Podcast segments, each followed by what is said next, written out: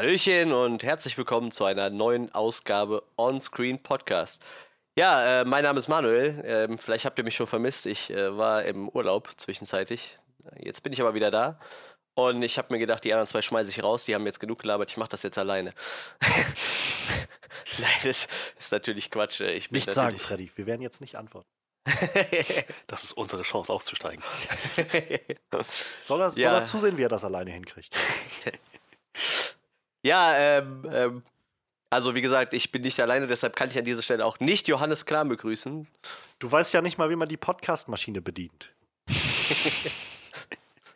ich drücke halt immer wild die Knöpfe, bis die roten Lichter leuchten. So. er verklappt das schon.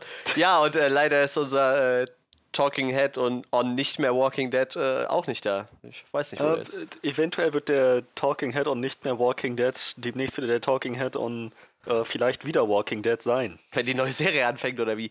äh, nein, äh, nachdem der Talking Head on nicht Walking Dead einiges über The Walking Dead gehört hat, äh, das ist jetzt wieder recht angemessen gut geworden. Äh, ja, das, ich habe es auch gehört tatsächlich, ja.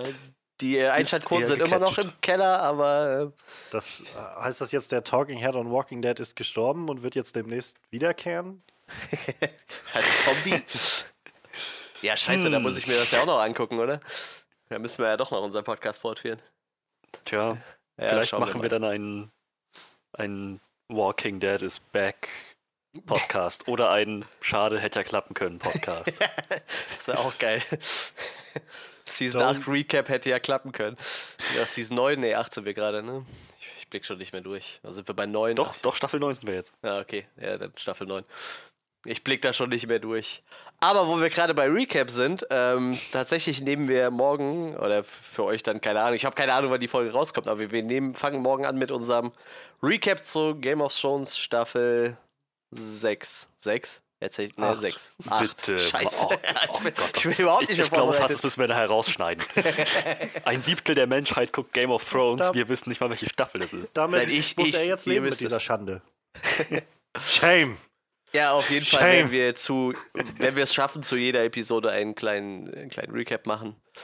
Ähm, und äh, wir haben wahrscheinlich auch des Öfteren mal einen Gast dabei, René vom You Know Nothing Podcast, ja. wollte sich gerne uns anschließen. Der hat sich übrigens von morgen schon abgemeldet wieder. Gut. Der meinte, ihm ist doch noch ganz schön was an Arbeit reingekommen. Aber oh, er guckt auf jeden Fall die nächsten Wochen, ob er es irgendwo rein schafft. Ja, er hat, er hat sich auf jeden Fall Bock, mit uns drüber zu reden. Gerne, ja.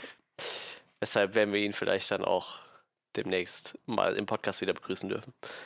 Ja, so viel zu den, äh, wie nennt man das, zu, zu den äh, Privat-News, zu unseren News, äh, nicht die News der Woche, das sind dann die News des Onscreen-Podcasts. Ihr seid jetzt auf dem Laufenden und ähm, ja, also das ist ja nicht so, als hättest du mich mal gefragt, wie es mir geht oder so. Schon okay. Verstehe das. ja, Nein.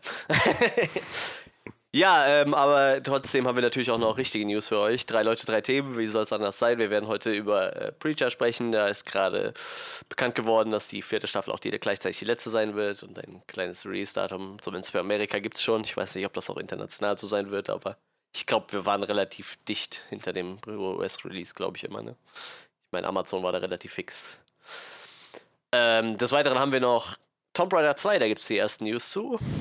Und ähm, wir werden noch über die anstehende Cowboy Bebop-Serie auf Netflix reden. Ja, ähm, das ist aber diesmal nicht alles. Wir haben äh, kein Flashlight für euch, aber ich, ich war dieses, nein, nicht dieses, letztes Wochenende auf dem Weekend of Hell, beziehungsweise auf der Comic-Con und werde dann nach unseren News noch kurz davon berichten. Und dann haben wir natürlich auch wieder eine Review für euch. Diese Woche Pet Cemetery. Und weil wir den neuen nicht gucken wollten, haben wir den alten gesehen. Nein, das ist natürlich Quatsch. Natürlich reden wir über den neuen. Der, ich weiß nicht, wann ist der gestartet? Vor zwei Wochen? Ja, wenn der Podcast hochkommt, sind es zwei Wochen her, oder? Nee, ich glaube letzte Woche. Echt, was erst letzte Woche? Okay, dann ist es dann eine Woche her. ja, ähm, falls ihr natürlich keinen Bock auf News habt oder mich über das Weekend of Felsen sammeln hören wollt, dann äh, kriegt ihr jetzt noch Timecodes. Ähm, die, ja, jetzt kommen direkt im Anschluss die News. Dann startet die kleine Exkursion zur, zum Weekend of Hell Comic Con bei. Eine Stunde, acht Minuten und 22 Sekunden. Und dann startet unsere im Anschluss unsere Review zu Pet Cemetery bei eine Stunde, 29 Minuten und 20 Sekunden. Ja, und dann würde ich sagen, können wir sofort einsteigen mit unseren Highlights der Woche. Highlights der Woche. Ja, drei Stück an der Zahl. Äh, möchte irgendwer anfangen? Fühlt, fühlt sich irgendeiner. Gerne. Gut. Johannes brennt auf der Seele. Ja, die Nachricht ist schon äh, auch jetzt schon fast zwei Wochen alt. Ähm, und ich wollte eigentlich schon in unserem letzten Podcast drüber reden, aber dann gab es doch wieder ein paar größere News noch ähm, mit Disney Plus und Star Wars und so weiter. Und ähm, deshalb habe ich das jetzt mal auf, auf hier verschoben, zumal wir gerade sowieso so ein bisschen ähm, eine ruhigere Newswoche haben. Denn ja, also es war jetzt schon länger bekannt, dass Netflix, ja, ne, also Netflix neben Disney irgendwie einer der anderen großen Pop-Culture-Overlords, die wir irgendwie in den letzten Jahren entwickelt haben. Ähm, und ja, die Netflix fast schon Krake, die auch nicht still macht und immer neue Sachen äh, sich einverleiben will. Ähm, ja, jetzt an einer Cowboy Bebop Serie arbeitet, an einer Live-Action-Verfilmung ähm, des, ja, des, des Kult-Animes, muss man es, glaube ich, nennen. Ähm, und jetzt gibt es halt Casting-Neuigkeiten. Jetzt äh, gibt es einen ersten, ja, da kann man sich so ein bisschen was zusammenreimen, in welche Richtung das vielleicht gehen wird. Und ja, da ich tatsächlich ähm, Cowboy Bebop sehr großartig finde, ähm, habe ich äh, dieser Nachricht dann, also hat mich diese Nachricht doch sehr, äh, doch sehr gehypt, nicht gehypt, aber doch sehr äh, freudig gestimmt irgendwie, muss ich sagen. Ähm, so generell muss man vielleicht sagen, ich glaube, es ist sowieso schwer, wenn man, wenn man irgendwie Animes und sowas alles auf einmal als Live-Action umbasteln will. Ähm, das wird immer irgendwie dazu führen, dass es gewisse, ähm, ja, dass gewisse Dinge irgendwie nicht übernommen werden können oder so, denn gerade in gezeichneten Sachen, Cartoons oder Animes oder so, kann man halt nur mal Leute Dinge tun lassen, die echte Leute einfach nicht tun können. ähm, aber nichtsdestotrotz bin ich sehr gespannt, in welche Richtung das gehen wird.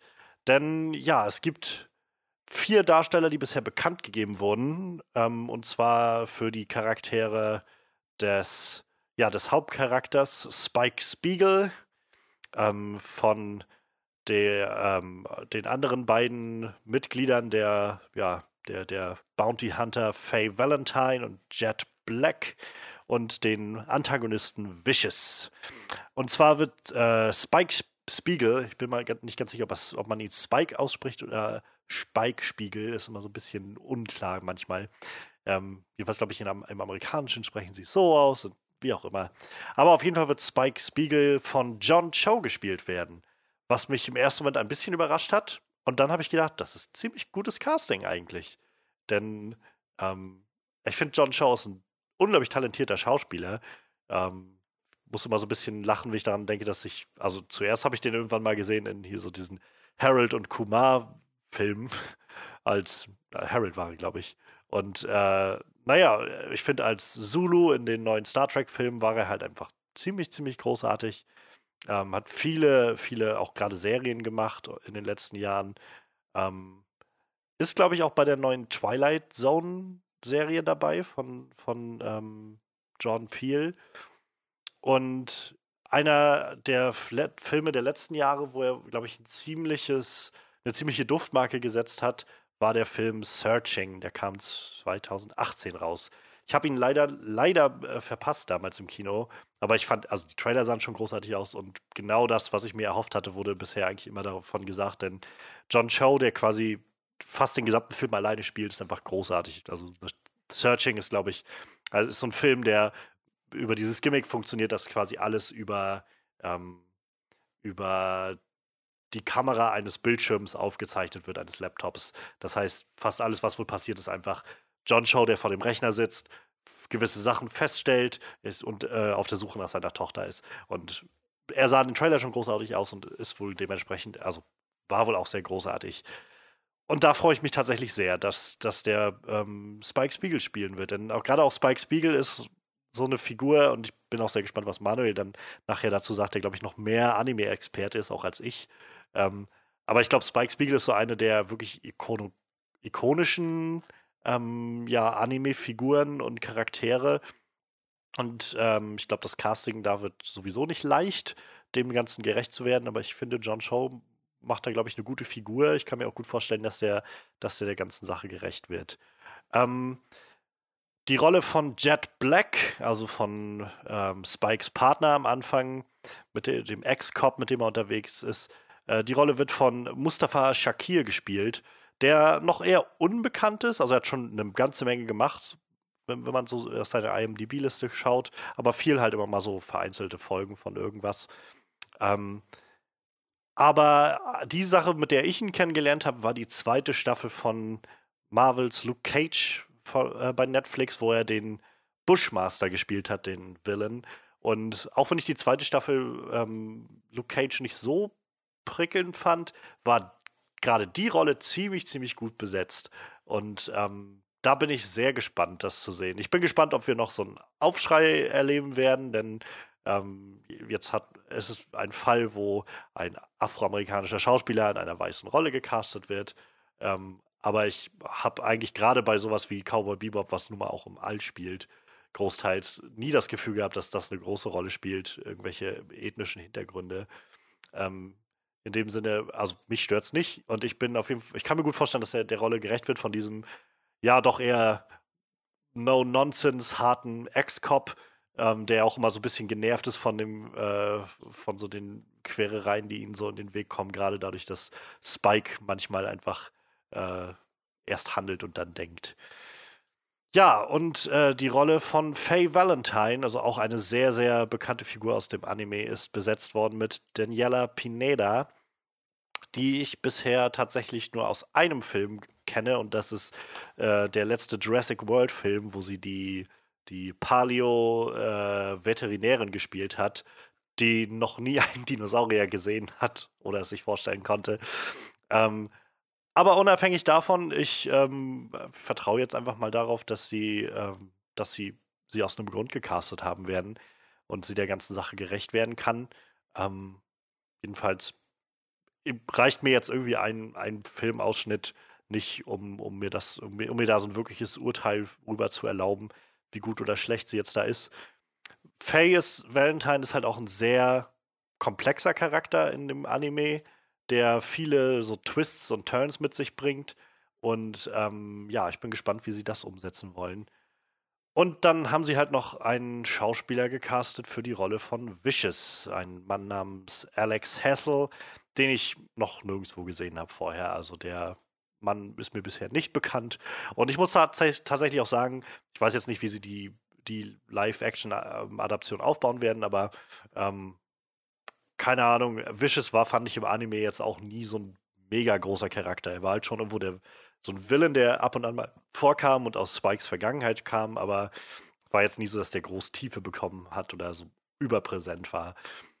Deshalb bin ich da jetzt, also mal schauen, wo, wo das Ganze hingeht.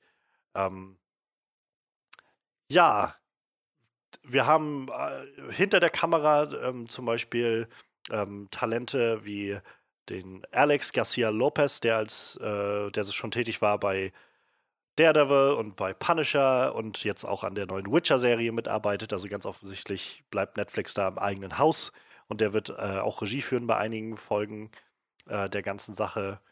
Und ähm, ja, äh, Autor des Ganzen und auch äh, ja, Showrunner wird Christopher Jost, der unter anderem an Thor Ragnarök mitgearbeitet hat. Und auch nochmal erwähnenswert der ja, originale oder der, der, der ursprüngliche Creator von, ähm, von Cowboy Bebop, Shinshiro Watanabe, ist auch dran beteiligt als Berater für diese Serie. Und ja, ich, ich hatte schon so einige ähm, Diskussionen immer mal, äh, gerade über Twitter auch, mit ein, zwei Leuten darüber, so wie sinnvoll und nicht sinnvoll solche Remakes sind. Und ich muss sagen, also generell bin ich immer dafür, einfach erstmal ausprobieren, wenn man halt einen interessanten Blickwinkel findet, das Ganze neu zu erzählen, warum nicht? Und gerade das gibt mir jetzt erstmal vom Casting her schon mal Hoffnung, dass sie auf jeden Fall Talent mit an Bord ziehen und dass sie ähm, interessante Wege vielleicht gehen, das Ganze umzusetzen und trotzdem dem Spirit des, des Animes treu bleiben, denn das ist es gerade, was mich zum Beispiel sehr fasziniert hat an dem Anime und warum ich den einfach unglaublich gerne mag. Ähm, ich finde ihn sehr einzigartig. Es ist so eine verrückte Mischung aus Space Adventure und, ähm, und Western und gleichzeitig wird eine Riesenportion an Jazzmusik und, und Bluesmusik mit reingeschleudert in das Ganze. Und dann gibt es wieder so Passagen, wo aus diesem, diesem ruhigen, dieser ruhigen Atmosphäre, die irgendwie jede Folge aufgebaut wird, auf einmal so ein richtig krasser Fight entspringt mit äh, allen möglichen Natural Arts ähm, Techniken, die man sich vorstellen kann. Gerade Spike ist da irgendwie sehr versiert, was das angeht. Und natürlich auch das Sci-Fi-Element, das unglaublich cool ist zu sehen. Also, um das Konzept vielleicht einmal kurz abzureißen, wer die Serie noch nicht gesehen hat, das Ganze spielt in der Zukunft. Ähm, die, ja, das, das Sonnensystem ist ähm, mehr oder weniger kolonisiert worden von den Menschen.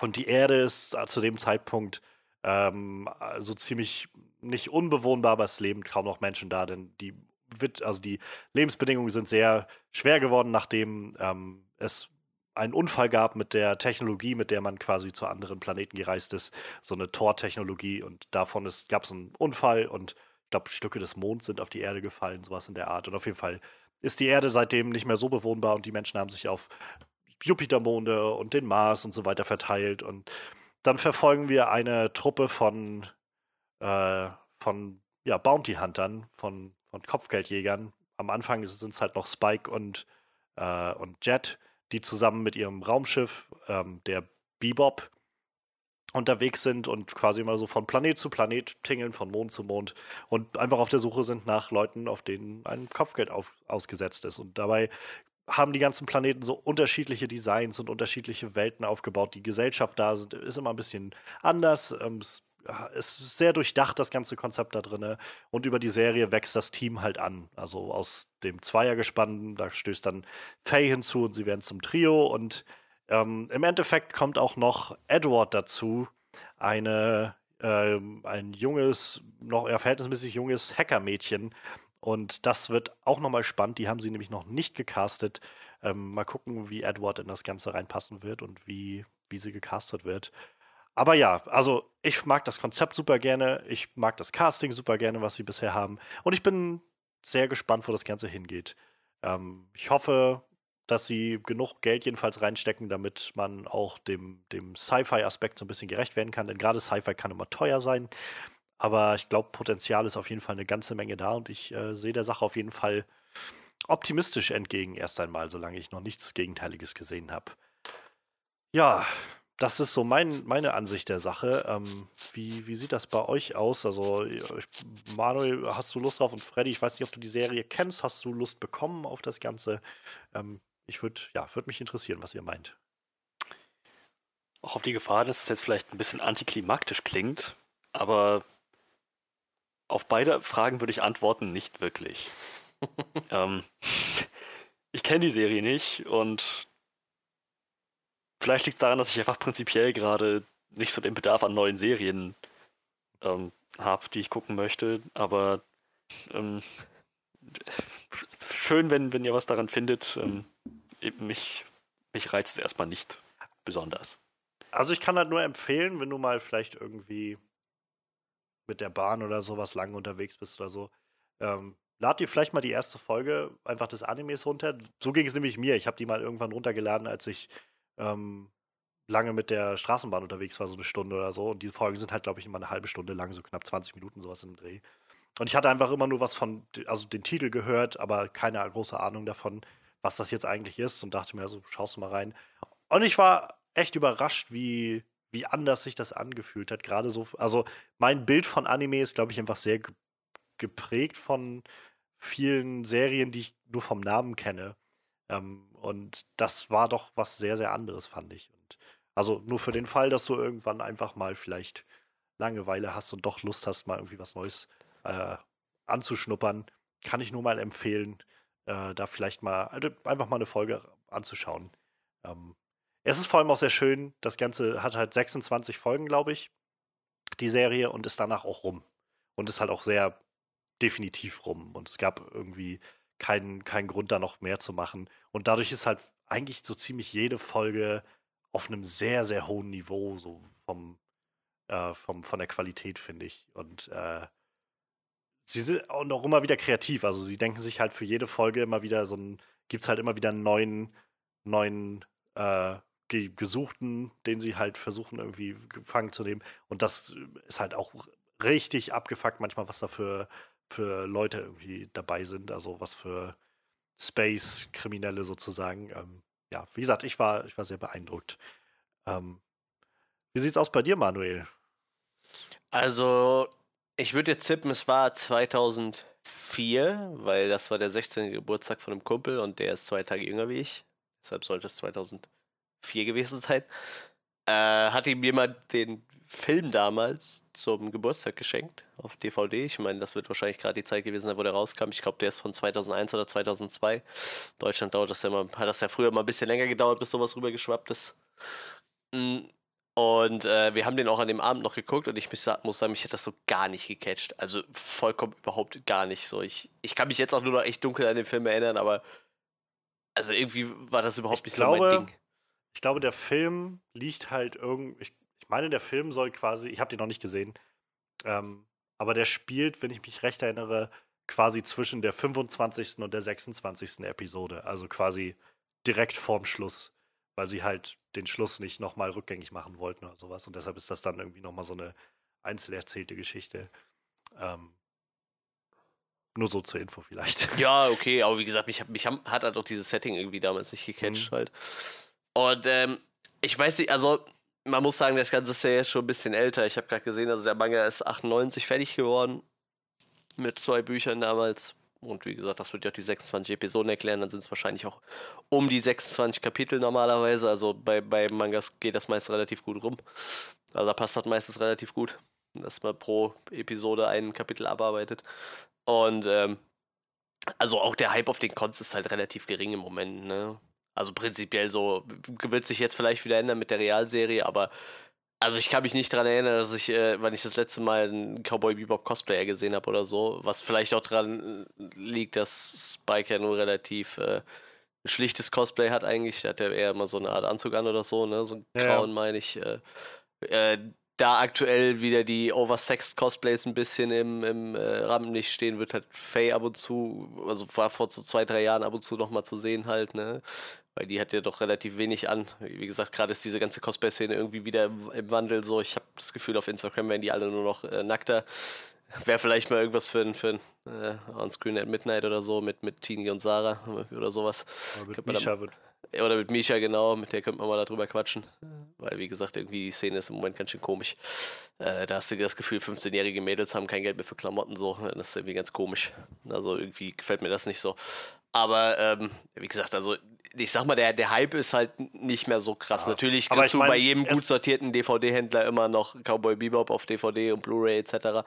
Ich glaube, es hat mittlerweile halt auch ein Release in allen Formaten bekommen und äh, das kriegst du halt immer noch zu kaufen. Es hat halt auch nach wie vor seine Fans, aber natürlich dadurch, dass Sicher. es jetzt halt, ich glaube, der letzte Release wird dann wahrscheinlich der Film gewesen sein, 2001. Ne? Ja. Und das also die Serie halt ist halt seit 20, also die wird quasi dieses Jahr 21 Jahre alt, die Serie. Ja, und das, das Ende der Serie quasi 20 Jahre alt. Ja, deshalb, deshalb ist, ist jetzt kein Wunder, dass das Hype oder so wundert mich jetzt nicht, dass da keiner mehr da ist. Und dafür gibt es, glaube ich, auch einfach, dafür ist Anime an sich, glaube ich, auch einfach zu groß geworden und einfach, also mit viel späteren Serien, die jetzt halt alle gerade so laufen. Also, ähm, Aber es ist halt total spannend. Du hast halt immer wieder, ähm, ich sag mal, ich mache diese Anime-Cons ja jetzt seit, boah, mit 17 war ich auf der ersten, also seit 13 wäre es jetzt das 14. Jahr theoretisch, wo ich dabei bin. Und ähm, also da sind ja viele Leute auch wirklich in meinem Alter, die auch eben ebenso lange da sind so und die halten aber auch ziemlich lang noch an diesen älteren Animes fest. Ne?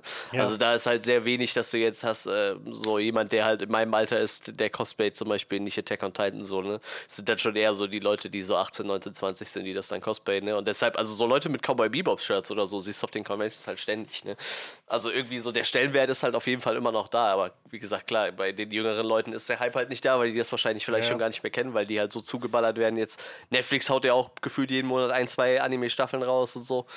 Die, die buttern ja richtig Kohle in die japanischen Studios. Ich mein, momentan ist doch, glaube ich, My Hero Academia ist doch, glaube ich, das große. Ja, genau, Ding genau. So vor drei Jahren war es halt irgendwie Attack on Titan, wie die erste Staffel kam. Da hast du halt, boah, weiß ich nicht, also da gab es so eine Versammlung von, von ähm, ich weiß gar nicht mehr, von den Soldaten halt da, ne? Also von, von den, was die da alle sind, diese, diese rumfliegenden Soldaten mit ihren, mit ihren abbrechbaren Schwertern, die aussehen wie äh, Teppichmesser. Und äh, mhm. da gab es halt so ein Treffen und das waren halt locker 200 Stück, ne? Die halt alle irgendwie da rumstanden und dann zusammen posiert haben und Fotos gemacht haben. Ne? Also da war halt der Hype richtig krass für, ja. für diesen Anime so. Das ist halt, das ist halt was, was mich interessieren würde, wenn ich mir vorstelle, dass so eine Serie wie jetzt halt Cowboy Bebop heute rauskommen würde also jetzt nicht nochmal gemacht wird, sondern ja, ja. heute erst starten würde, ja, genau. zu einer Zeit von Social Media und so. Ähm, ich meine, ich stecke halt nicht gut genug drin in, dem, äh, in der Anime-Welt, aber ich kann mir halt gut vorstellen, dass das auch richtig einschlagen würde, theoretisch. Gerade wenn man es jetzt vielleicht noch ein bisschen mit moderneren Mitteln auch macht, so ein bisschen, also ich meine, ich mag den Animationsstil sehr gerne, so wie er jetzt aussieht, sieht er halt aber auch aus wie aus den 90ern. ähm, ja, keine Ahnung. Also die 90er hatten aber so, so einen geilen eigenen Stil irgendwie. Ja. Das ist halt total krass. Also ich habe ja auch noch jede Menge äh, Animes aus den, aus den 90ern hier stehen halt, ne? Und äh, dieser Stil in den 90ern, der ist halt, ich weiß, also jetzt ist halt viel Verschiedenes, ne? Aber früher, so in den 90ern, gab es halt so irgendwie diese, diese reinen TV-Serien, ne? Die so wöchentlich kamen so. Ich weiß nicht, Dragon Ball ist ja so eine klassische 90, ja. klassische 90er-Serie für mich. Und da gab es halt diese bisschen hochwertigeren Serien, wo halt nicht zwangsläufig jede Woche eine Folge kommen musste, wo dann auch schon mal staffelweise gedreht wurde. Sowas wie Cowboy Bebop zum Beispiel, was halt so limited war irgendwie, weil es halt nur so und so viele Folgen gab. Und das hatte halt so ein höheres Level und sah halt auch irgendwie, hatte dann auch wieder seinen eigenen Style irgendwie so. Aber du erkennst das direkt, wenn du ein Anime aus den 90ern siehst, selbst wenn du nicht kennst, aber dass der aus den 90ern kommt, kannst du meistens direkt sagen so. Ja. Das ist halt echt krass. Ich meine, mittlerweile ist das ja alles ein bisschen anders. Ne? Da wird ja auch deutlich mehr am, am Computer erstellt und so. Auch, oder auch die Animationen von, von gezeichneten Figuren läuft ja meistens trotzdem über den Computer ab. So. Ja. Sieht jetzt schon ein bisschen anders aus. Aber dafür hast du jetzt halt viele unterschiedliche Styles, was ja auch nicht gerade schädlich ist irgendwie. Nö, also. Aber das ich ist halt lustig. Ich wollte auch gar nicht irgendwie sagen, dass. Nee, nee, klar dass heutzutage irgendwie das alles schlechter ist als damals. Damals nee, nee. noch, als es noch Cowboy Bebop gab. alle nicht jünger. ähm, ja, keine Ahnung. Also ich, ich freue mich gerade einfach irgendwie so ein bisschen, dass, äh, dass man, keine Ahnung, wie gesagt, ich, ich gucke nicht so viele Animes. Ich kenne halt die großen. So, ich habe damals Dragon Ball Z geguckt, ich habe damals One Piece geguckt und da auch jetzt, also jetzt ist gut, auch wieder vor zwei, drei Jahren mal irgendwie wieder so ein bisschen aufgeholt, was es irgendwie an deutschen Folgen jedenfalls gab. Ähm, denn ich habe, also ich weiß nicht, mir geht es immer so, dass ich gerade mit die japanischen Synchronisationen immer recht anstrengend finde. Ja, das, Und, ist so, das ähm, ist so mein Problem auch. Also ich bin halt auch durch die Conventions kommst du halt irgendwann in Kontakt mit der Fan-Dubbing-Szene. Ähm, man muss halt echt sagen, also das soll jetzt nicht heißen, dass wir, äh, dass man keine Blu-rays kaufen kann oder dass ich auf Netflix auf Deutsch gucken ja. kann, aber äh, prinzipiell ist es so, dass halt in Japan gefühlt äh, nochmal 95% oben drauf kommt, was hier gar nicht released wird. Ja, ja. Und da bist du halt gezwungen, weil das sind auch meiner Meinung nach mit die meistens die besten Serien so, aber das sind dann so Perlen, die, die kommen hier in Deutschland, würden die gar nicht ankommen. Ne? Da musst du halt so einen bestimmten Style mögen irgendwie und ähm, es ist halt echt auch anstrengend, die ganze Zeit, finde ich, so Untertitel zu lesen, weil das musst du halt meistens. Und du verstehst ja einfach gar kein Wort. Ne? Ich meine, wenn ich einen Film ja. auf Englisch gucke, ist das vollkommen egal irgendwie, aber wenn ich die ganze Zeit noch Englisch lesen muss, dann ist der Kopf ja theoretisch die ganze Zeit am Übersetzen und so eine Serie ist halt nicht wie ein zwei Stunden Film irgendwie. So eine Serie äh, hat ja dann, weiß ich nicht, da bist du ja dann zwölf Stunden ja. dran oder so. Und ich, ich werde auch echt schnell müde. Ich, ich merke, also ich hatte damals letztes Jahr im, im was war, November, Dezember, äh, Roma im Kino bei uns geguckt. Mhm. Das, also ist ja der Netflix-Film der halt auch komplett auf Spanisch ist oder mexikanisch und hat mit Untertiteln. Das ging tatsächlich, da habe ich mich irgendwie recht schnell eingefunden. Aber ich finde halt auch einfach die, die, ähm, die Aussprache, die Art und Weise, wie halt Japanisch klingt, sehr, sehr anders. Und ich glaube, ich bräuchte da halt echt Zeit, um mich ja, daran gut, zu gewöhnen. So, und deutlich länger, glaube ich. Und ähm, dazu kommt halt auch an vielen Stellen, dass äh, die, die Intonation in vielen Stellen finde ich, also jedenfalls in Beispielen, die ich so bisher höre, immer so unglaublich anders ist als das, was wir hier irgendwie uns äh, kennen oder, oder erwarten. Also ich muss immer dann halt so an, an äh, Son Goku oder sowas denken, der einfach so eine unglaublich hohe ja, Stimme ja, hat ja. oder so. Und äh, keine Ahnung, ich finde das immer so, weiß ich nicht, ich habe da manchmal das Gefühl, dass, dass das ein bisschen, bisschen subtiler oder, oder ähm, besser ja, weiß ich, ein bisschen sanfter irgendwie alles klingt bei uns, aber ist natürlich auch alles Gewöhnungssache. Ist aber wohl auch um, immer eine relativ große Herausforderung für ähm, deutsche Synchronsprecher. Also ich kann mich noch erinnern, ich habe irgendwo so, so ein paar Dragon Ball Filme, da haben halt die ganzen Synchronsprecher so ein bisschen erzählt, weil die, ja. die Japaner reden halt unglaublich schnell so und oder mit dem, was sie sagen, erzählen die halt wirklich viel Text so. Und wenn du das halt übersetzt, musst du halt versuchen, irgendwie das alles in diesen kurzen Abschnitt, der dafür vorgesehen ist, halt unterzubringen irgendwie, ne? Mhm. Das ist halt stellenweise für die halt echt eine Herausforderung, weil Japanisch doch einfach eigentlich was ganz anderes ist von der Sprache her, ne? Das ist ja nicht wie Englisch, Spanisch, Portugiesisch, was ja irgendwie alles auf Latein beruht und irgendwie ähnlich ist. So Japanisch funktioniert ja komplett anders. Und demnach äh, sagen die dann halt auch mal mit gefühlt, was für uns so ein Satz klingt, halt deutlich mehr als ein Satz. Und das kriegst du halt auch super schwer dann umgesetzt äh, ins Deutsche halt. Ne? Und ja, ich, ich, ich gucke halt ziemlich, ich habe halt früher viel, ziemlich viel Japanisch geguckt, so das ist halt nicht mehr so krass, aber ich glaube, ja. mittlerweile wird es bei mir wahrscheinlich auch besser funktionieren, weil ich fitter bin im Englischen und jetzt einfach leichter übersetzen kann. Aber ich weiß noch, ich habe zu der Zeit habe ich immer äh, Hachimi no Ippo geguckt. Das ist so ein, so ein, so ein Box-Anime, oder, oder halt auch Manga und das ist in Japan mit der erfolgreichste überhaupt und der ist halt nie in Europa angekommen irgendwie. Ähm, ich glaube, in Amerika unter Fighting Spirit gab es das, glaube ich, mal eine Zeit lang und ähm, ja, der Anime war halt unglaublich gut, aber boah, zu der Zeit war ich halt im Englisch nicht so fit und das ja. waren dann auch eine Staffel irgendwie 72 Folgen und boah, ich konnte immer so zwei Folgen am Abend gucken, so dann war ich meist auch fertig, da war ich irgendwann müde und ich weiß nicht, also das ist halt irgendwie Gewöhnungssache, ne? Kennst du JoJo's Bizarre Adventure? Ja, aber gesehen habe ich das Denn auch nicht. Ich habe, also ich, ich habe halt eigentlich nie was davon gehört, bis halt ich gemerkt habe, dass äh, gerade von so amerikanischen Nerd-Channeln und so, die halt unglaublich viel davon reden, mhm. wie abgefuckt gut und weird dieser Anime sein soll. Und ich habe halt das Gefühl, also ich, mein Eindruck wäre jetzt, dass das halt nie hier angekommen ist bei uns irgendwie. Ich meine, ich verfolge das jetzt auch halt nicht so ex exzessiv oder, oder intensiv, was jetzt alles tatsächlich hier ist, aber wie gesagt, so dass zum Beispiel My Hero Academia groß ist oder, oder Attack on Titan, das habe ich halt mitbekommen. Ja, ja, wie gesagt, so Sachen, halt die One Sachen, Piece, so, ne, das kommt halt sowieso ja. irgendwann hier rüber.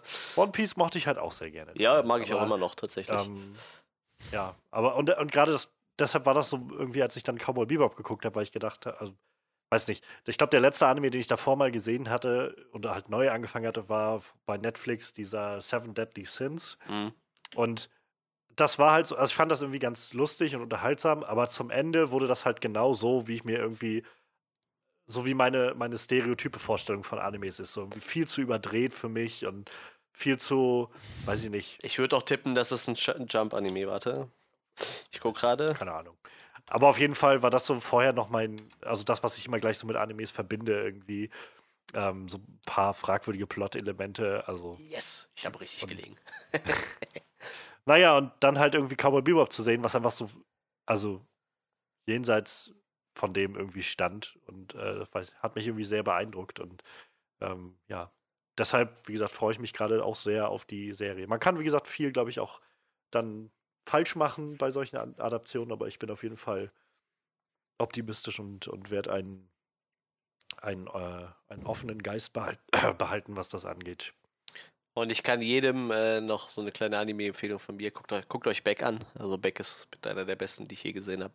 Das ist ein Musikanime, der ist super geil. Das ist eine Serie, die ist, glaube ich, auch in 30 Episoden abgeschlossen oder so. Über so einen Jungen, der halt irgendwie, keine Ahnung, nichts mit seinem Leben anzufangen weiß und halt irgendwann eine Gitarre geschenkt bekommt und dann sich so ein bisschen in der japanischen Musikszene hocharbeitet. Das zeigt so ein bisschen die Höhen und Tiefen von dieser Musikszene und bei der deutschen Manga-Veröffentlichung damals war halt, hat Carlsen halt einen coolen Kniff gemacht. Die hatten bei jeder zweiten Manga eine CD mit japanischer Rockmusik beigelegt. Da waren immer so eine, so eine Mini-Disc damals, diese ganz kleinen, die es mal gab, da waren immer nur drei Songs ja. drauf. Aber leider kam der in Deutschland halt überhaupt nicht an, deshalb haben die halt irgendwann einfach den ganzen Manga eingestellt. Aber der Anime ist sehr gut, hat einen sehr guten Soundtrack, die haben sich sehr gute Musiker dafür eingeladen. Und äh, warum ich gerade eben äh, direkt auf Shonen Jump gekommen ist, Shonen Jump ist halt einfach seit 40 Jahren das ähm, Schema F äh, Magazin für äh, diese Jungs-Animes halt, ne? One Piece, Naruto, Dragon Ball, äh, Yu-Gi-Oh!, weiß ich, ist alles ja, schon genau. Jump, ne? Ah, ich weiß nicht, ich kann halt einfach auch mit so einigen Tropes nicht so viel anfangen. Also, es gibt bei, bei Netflix seit, weiß nicht, ein, zwei Monaten so ein Anime, ähm, Overlord heißt der. Mhm. Von dem hatte mir halt ein Freund erzählt, der hatte den Manga gelesen im Vorfeld, also schon vor ein paar Jahren. Und ich fand, also es klang halt irgendwie ganz interessant, geht halt um so einen, ähm, so ein, so ein Online-RPG, Fantasy-RPG und ähm, das wird dann abgestellt und dieser eine Typ, der halt quasi schon Höchstlevel erreicht hat und so weiter und äh, so bleibt dann halt drinne und will halt so das Ende des Spiels dann erwarten, während er mit seinem Dämonen da spielt. Und dann wird das Spiel abgeschaltet und naja, er ist auf einmal einfach in dieser Welt, in seinem Dämonenkörper und muss halt dann irgendwie sich da rumschauen. Und ich fand das Konzept irgendwie ganz witzig. Aber dann irgendwie, nachdem die erste Folge ganz okay war, kommen in der zweiten Folge auf einmal weiß ich, zwei oder drei Frauenfiguren dazu, die alle seine Untergebenen sind und alle nichts anderes wollen, als sofort irgendwie auf seinen Schoß zu springen und, und sich sofort gegenseitig an den Hals fallen, weil er die eine angeguckt hat oder die andere angeguckt ja, hat und so. Und das war halt so, keine Ahnung, das sind auch so diese Sachen, die ich häufig erwarte von Animes und wenn es dann wirklich kommt, dann denke ich immer so. Ja, aber das, das ist keine Shonen Jump, weil bei Shonen Jump, das ist eher für äh, Jungs von 12 bis, weiß ich nicht, Wann hat man so Dragon Ball geguckt? 10 bis 18, keine Ahnung, wie lange das lief. das ist dann wieder was anderes. Dafür gibt es am meisten Monatsmagazine. Ja, meinte jetzt auch, also unabhängig jetzt von der Klassifizierung einfach so, das sind halt, das sind halt immer mal so Tropes, die mir, die weiß ich nicht, wo ich immer so denke, äh, tut das so eigentlich so no, also ich brauche das irgendwie nicht. Und, und da, das Gefühl hatte ich zum Beispiel bei Cowboy Bebop nicht. Also ja, Face, Kleidungsstil ist halt recht freizügig, definitiv. Ähm, aber ich glaube, ich hatte nicht das Gefühl, dass so die Art und Weise, wie man halt mit äh, auch weiblichen Figuren umgeht, da drin irgendwie so ist, dass die nur, nur da sind, um halt Fanservice. Objekte für die, für die ja. äh, männlichen Figuren zu sein oder so. Das Im, im Manga-Genre Fanservice genannt, genau. ja. Übrigens, ein typischer Fall von wird in Deutschland nicht funktionieren, so Gintama. Ich glaube, das ist einer der erfolgreichsten Animes gerade in Japan. Das ist nämlich ein Anime, der Animes parodiert. Und das funktioniert halt nicht, weil die ganzen Anspielungen, wenn die Leute hier nicht verstehen, weil du dafür A, gefühlt alles gesehen haben musst, was es so gibt, und B, die davon halt 90% nicht in Deutschland erschienen sind. So. Ja. Ja. Das ist halt auch schon ganz schön krass. Läuft irgendwie auch seit 2003 sehe ich gerade, 77 Mangas. Ja, das ist schon ein bisschen. Ja, ich würde sagen, jetzt haben wir mal einen kleinen Ausflug ins äh, Manga-Ding gemacht. Das wäre vielleicht auch nochmal was ins Anime-Geschäft gemacht. Wäre vielleicht auch mal irgendwas für, für Night Midnight. Kann man da nochmal drüber quatschen. Du kennst wahrscheinlich noch am meisten Leute, die, die da gut reinpassen. Ja, Nico. Der hat mhm. gefühlt alles gesehen, was es gibt. Alles. Mehrmals. Alles. Also vor mehreren Jahren war der schon bei über einem Jahr Lebenszeit, was er komplett nur mit Animes verbracht hat. Und da waren die doppelten Sachen nicht mit eingerechnet. Und so Sachen wie Ginter mal, was 400 Folgen hat, hat er halt schon drei, vier Mal gesehen. Ne? Der kann Japanisch sprechen, weil er Animes geguckt hat. Und das ist kein Scheiß, das ist wirklich so. Also nicht fließen und er versteht auch nicht alles, aber er wird auf jeden Fall in Japan Smalltalk halten können und wird damit äh, durchkommen. So. Total abgefahren.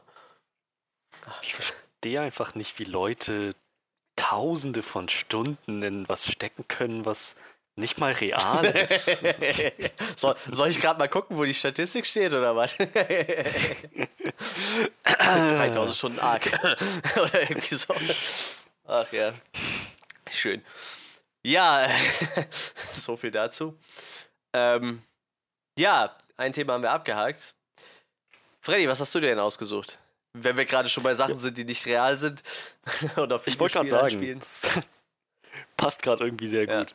Ja. Ähm, wir alle haben den Tomb Raider-Film gesehen von 2017, 18? Scheiße, wann kam der? Doch letztes Jahr war das, glaube ich. Ich glaube auch. Müsste 18 ne? gewesen sein. 18, ja. Genau, der ähm, jetzt kein, kein mega bombastischer Flop war, aber jetzt auch nicht unbedingt der Erfolg. Wir haben gerätselt, ob noch einer kommt und ähm, wir hatten, glaube ich, auch gehofft, dass noch einer kommt, denn wir alle sind, können uns, glaube ich, darauf einigen, dass dieses Konzept, dass diese Welt ähm, so als, als Franchise durchaus Potenzial hat für Film, oder? Ja, auf jeden Fall. Ja, doch, auf jeden Fall. Ich glaube, se selbst Und die alten mit Angelina Jolie hatten ja irgendwie Unterhaltungswert auf jeden Fall, ne? Ja, naja, Frage ist jetzt halt, ob gerade in dieser in der heutigen Filmindustrie, ob das finanziell hinhaut, ja, bei Kritikern und Zuschauern gut ankommt. Und, naja, das war halt so ein recht mittelmäßiger Film, der Tomb Raider-Film vom letzten Jahr. Und wir haben überlegt, kommt da noch einer? Hoffentlich kommt da noch einer. Und ja, es kommt noch einer. Das hat sich jetzt ergeben, das ist jetzt bestätigt.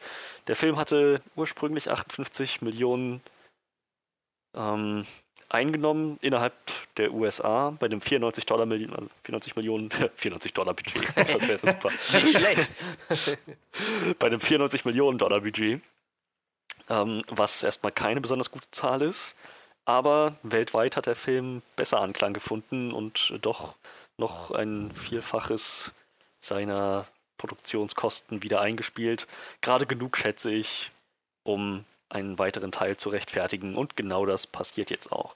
Alicia Vikander wird wahrscheinlich wieder zurückkehren als Lara Croft. Ich meine, was meine ich mit wahrscheinlich? Mit beinahe absoluter Sicherheit.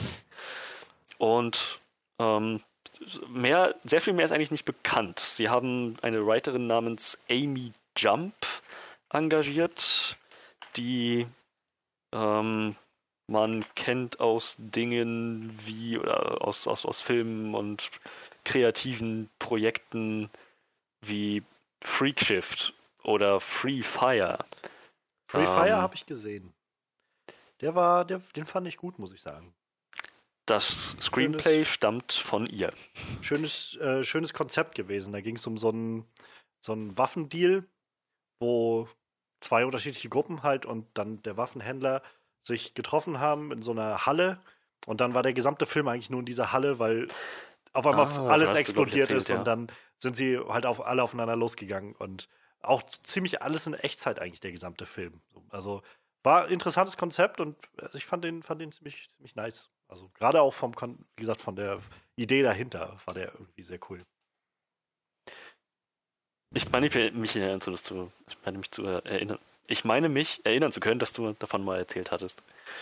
Um, ähm, und es klang wirklich, klang, klang halt ziemlich abgedreht, aber auch irgendwie gut nach allem, was mhm. du so mhm. meintest. Ansonsten hatte sie in der TV-Serie Blunder an sechs Episoden mitgeschrieben im Jahr 2006.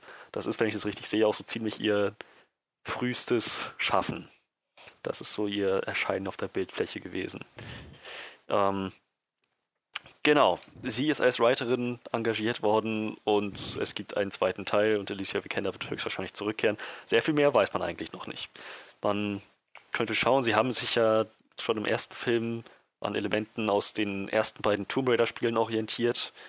Ähm, nur das zweite habe ich nie gespielt, deswegen müsste ich vielleicht mal dich fragen, Johannes, gibt es da äh, storytechnisch noch äh, Material, das sie sich ausleihen könnten? Naja, also was sie halt aus dem zweiten übertragen haben ins erste war halt, dass sie Trinity halt gleich eingeführt haben. Ähm, diese Trinity-Organisation gab es ja im ersten Spiel noch nicht. Also wenn dann, glaube ich, nur so, nur so mal äh, schon leichte Schatten vorausgeworfen irgendwie und, und Easter Eggs irgendwo. Aber im zweiten Teil wurde halt Trinity dann konkreter behandelt und ähm, da, also das haben sie halt jetzt vorgezogen, aber davon ab haben sie halt theoretisch noch genau den gleichen Spielraum zu sagen, sie, sie verfolgen die Geschichte von dem, äh, ah, was war denn das eigentlich bei, bei dem zweiten Teil? Auf jeden Fall in Sibirien, wo sie da auf der Suche war nach dem Artefakt, was auch immer es war. Ich habe es gerade auch nicht mehr im Kopf. Ähm, ich fand das halt im ersten schon ganz nett, dass sie diese Geschichte von dieser Sonnenkönigin oder wie sie hieß, diese japanische Königin dieser Insel da. Himiko. Genau, mhm. genommen haben, aber der ganzen Sache noch so einen netten Spin gegeben haben, damit es halt nicht eins zu eins dasselbe war wie im Spiel. Ähm, und wenn sie halt das gleiche mit dem zweiten Film oder mit, der, mit dem zweiten Teil machen, gerne. Aber ich muss auch sagen, von mir aus können sie auch einfach einen völlig neuen Teil schreiben. Also, ähm, solange halt irgendwie dieses Treasure Hunt-Konzept bleibt, ist irgendwie alles cool, glaube ich. Tja, Manuel, was meinst du? Ja, wie gesagt, ich fand den, der letzte Teil war ja nicht komplett schlecht so, ne? Der hat ja schon ein bisschen Spaß gemacht, aber der ist auf jeden Fall noch Luft nach oben und wie gesagt, das, das, das uh, Tomb Raider Franchise bietet sich halt einfach an. Heißt es eigentlich Tomb? Das heißt Tomb wahrscheinlich, ne?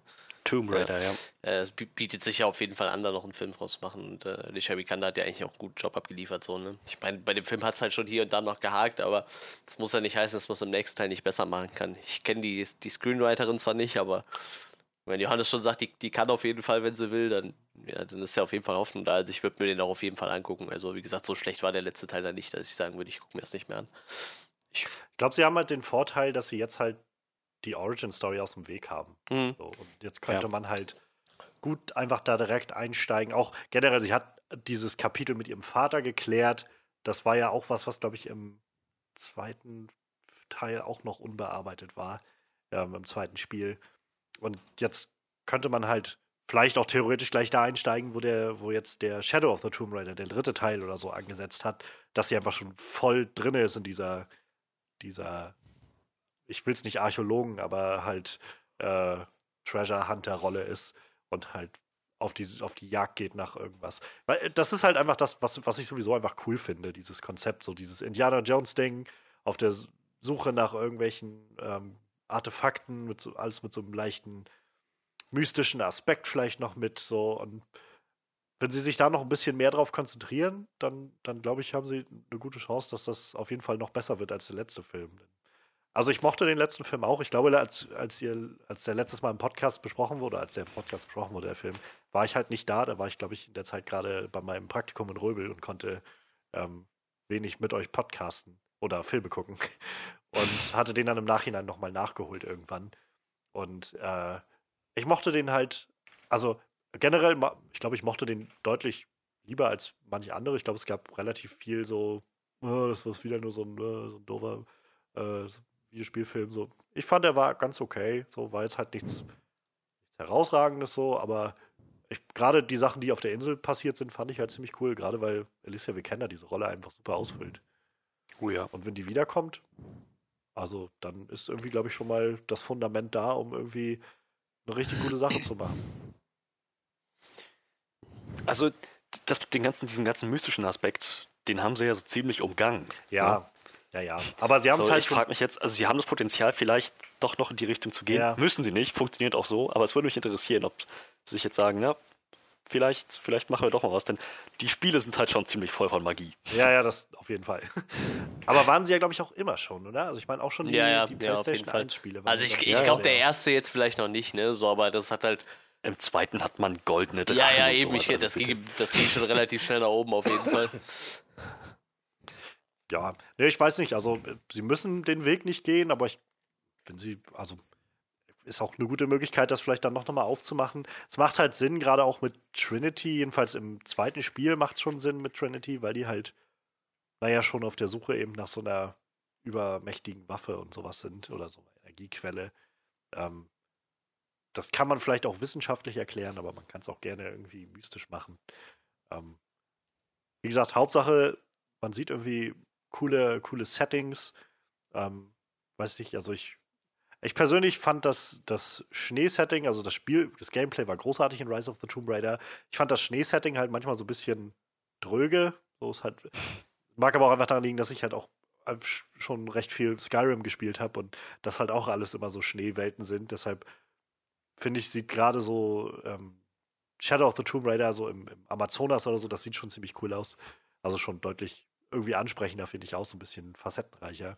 Aber so oder so, wenn sie halt irgendwie ja, halt einfach coole, coole Ruinen, coole Sachen damit einbauen, dann, dann nehme ich auch gerne noch zwei, drei weitere Filme davon.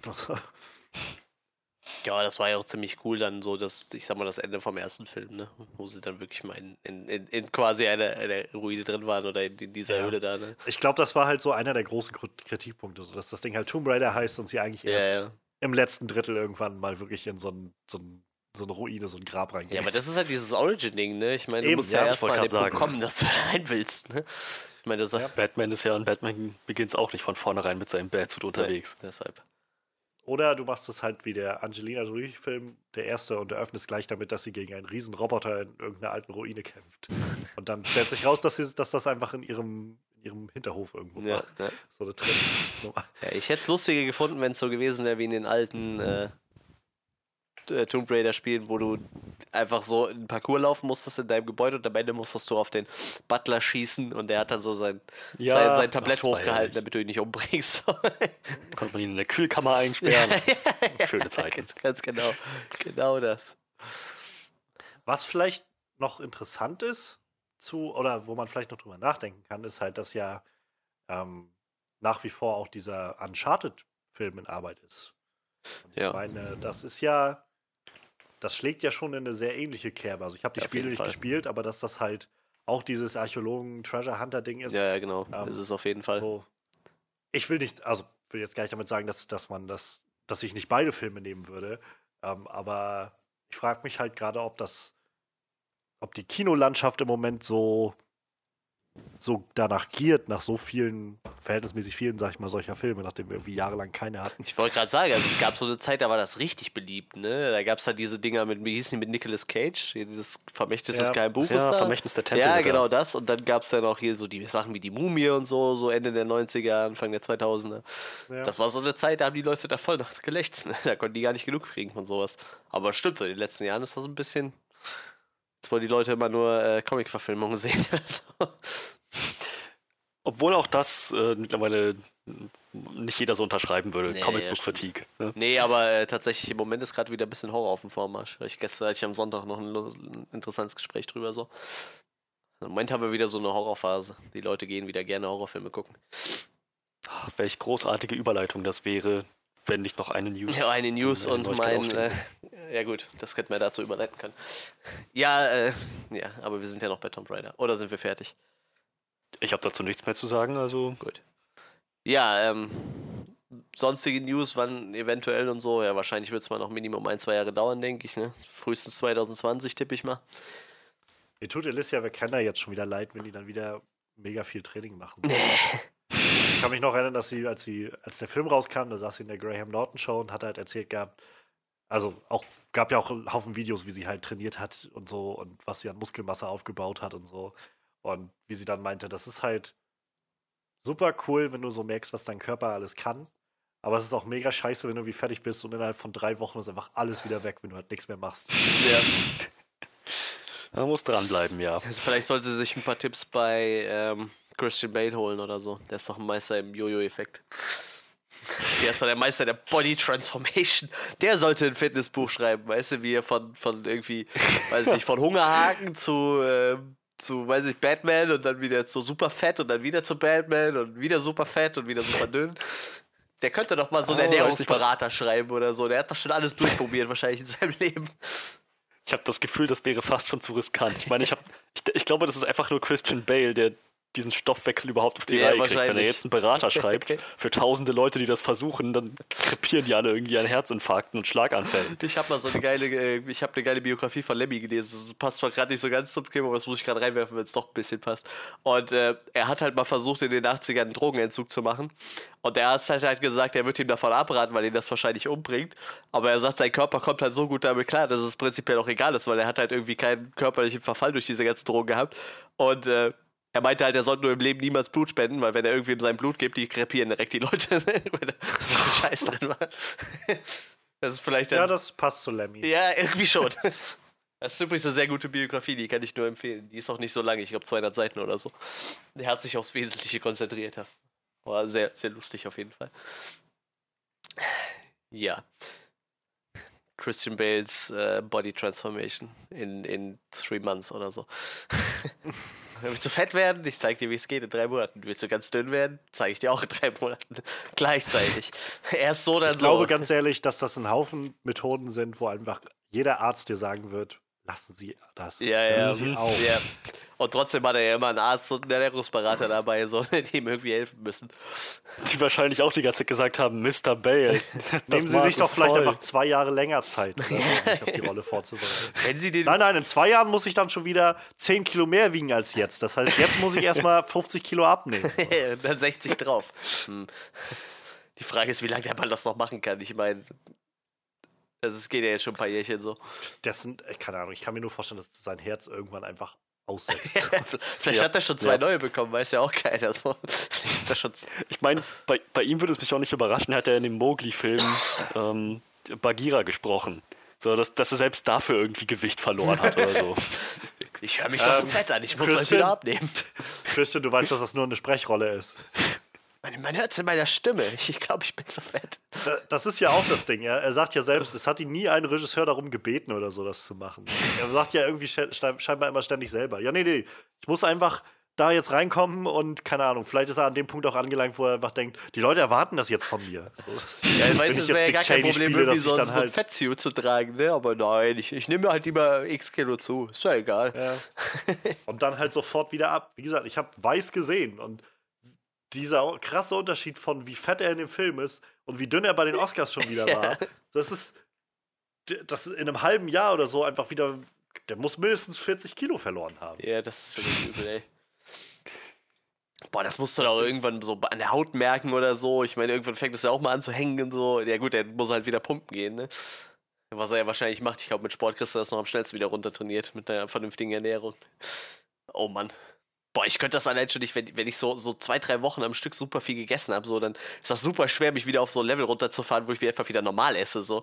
Mhm. Und das muss ja bei dem noch viel schlimmer sein, weil der, der muss ja dann über Monate frisst er sich ja dann 40 Kilo an oder so und muss dann aber wieder gucken, dass er danach wieder runterkommt. Und Vielleicht hat er auch einfach so, so, so, so, so einen Strick im Arm um den Magen, so, den er einfach wieder klein ziehen kann, damit er einfach nicht mehr so viel essen kann oder so. Das wäre gecheatet. Das traue ich ihm ehrlich gesagt ja, nicht zu. Ja, äh, genug zu Christian Bale äh, und äh, Tomb Raider. Ja, wie gesagt, Tomb Raider 2. Ich, ich tippe mal, dass wir dann frühestens 2020 irgendwas von Herren hören werden. Also irgendwas Größeres. Ich, wahrscheinlich wird vorher nichts passieren.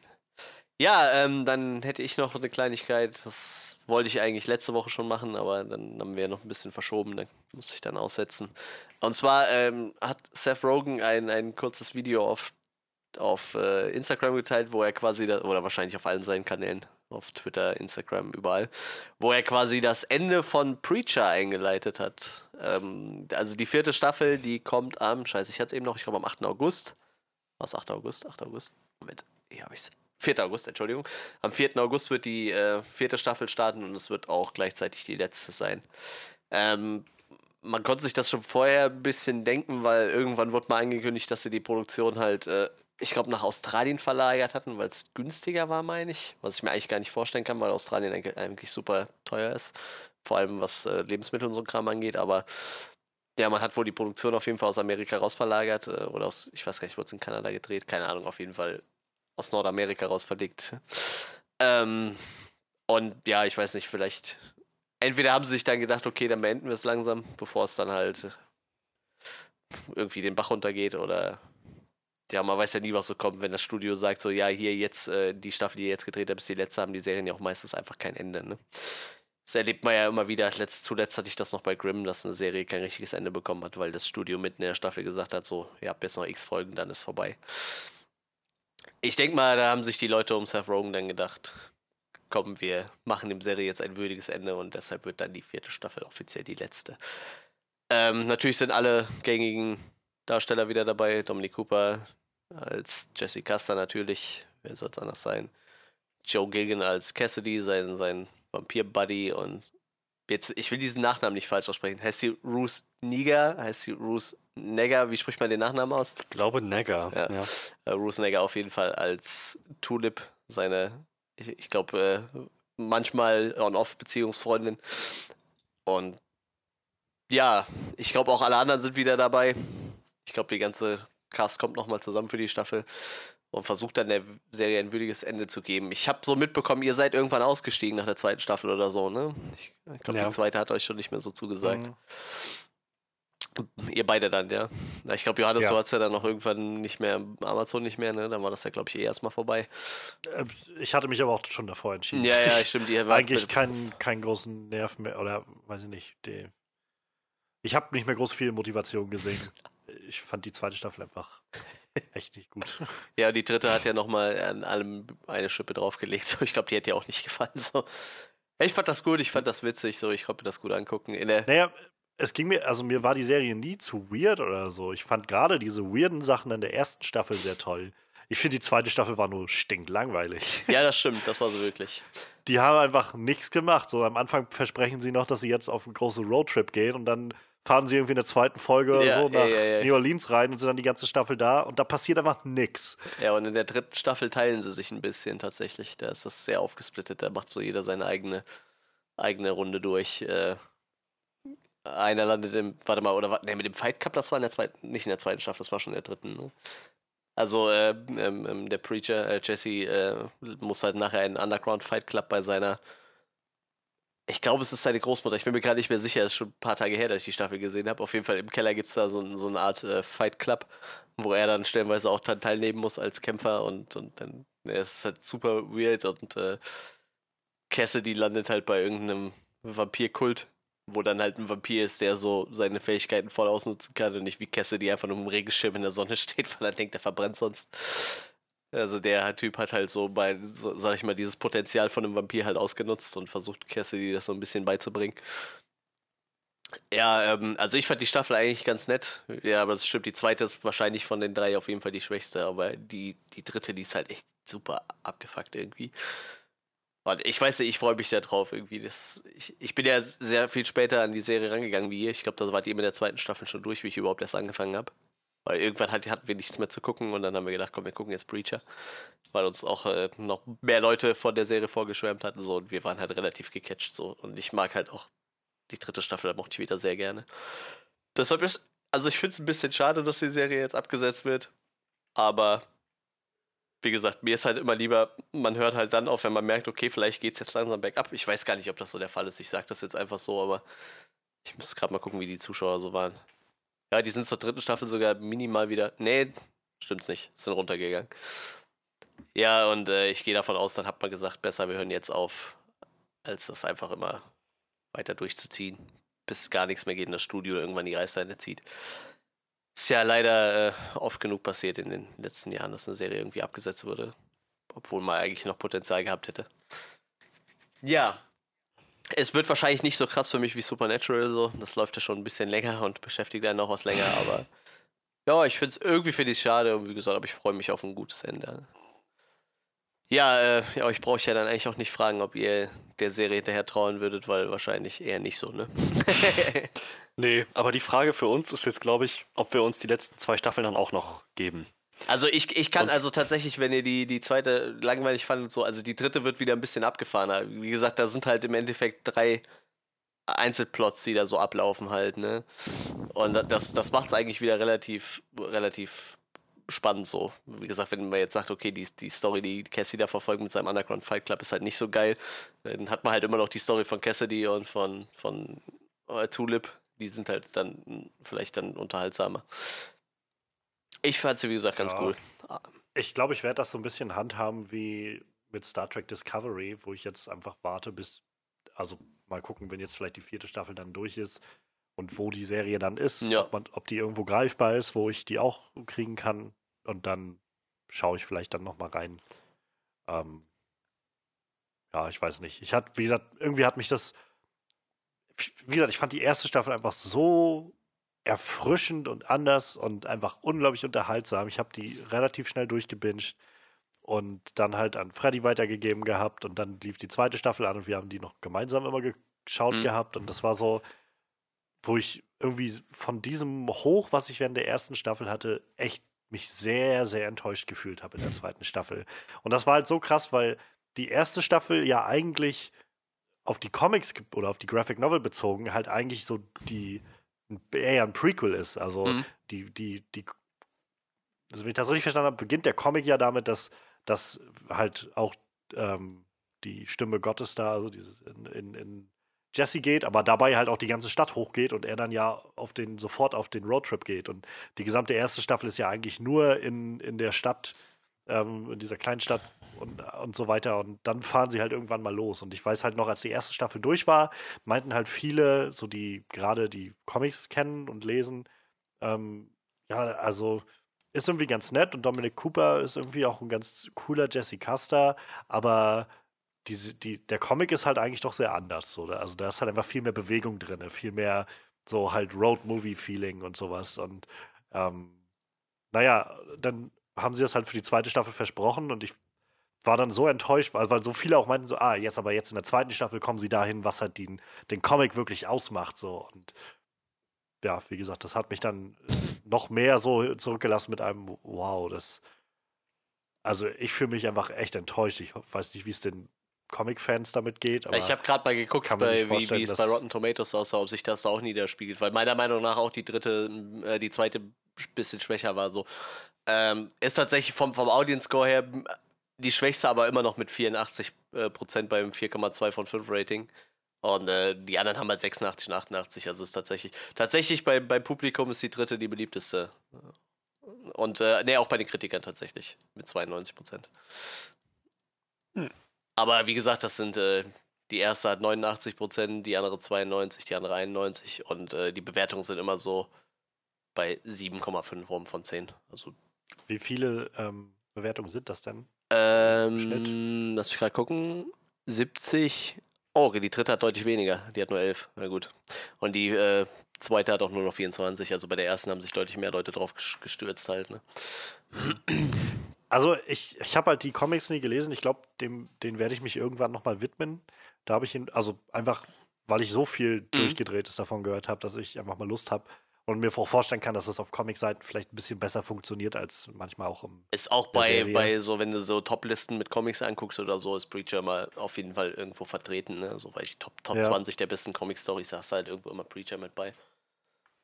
Aber ich kann mir halt auch gut vorstellen, also jetzt vielleicht mal unabhängig von so der Qualität der zweiten Staffel oder so, dass das Konzept vielleicht auch einfach zu weird ist, um das über viele Staffeln aufrechtzuerhalten und damit wirklich viele Leute in den Band zu ziehen.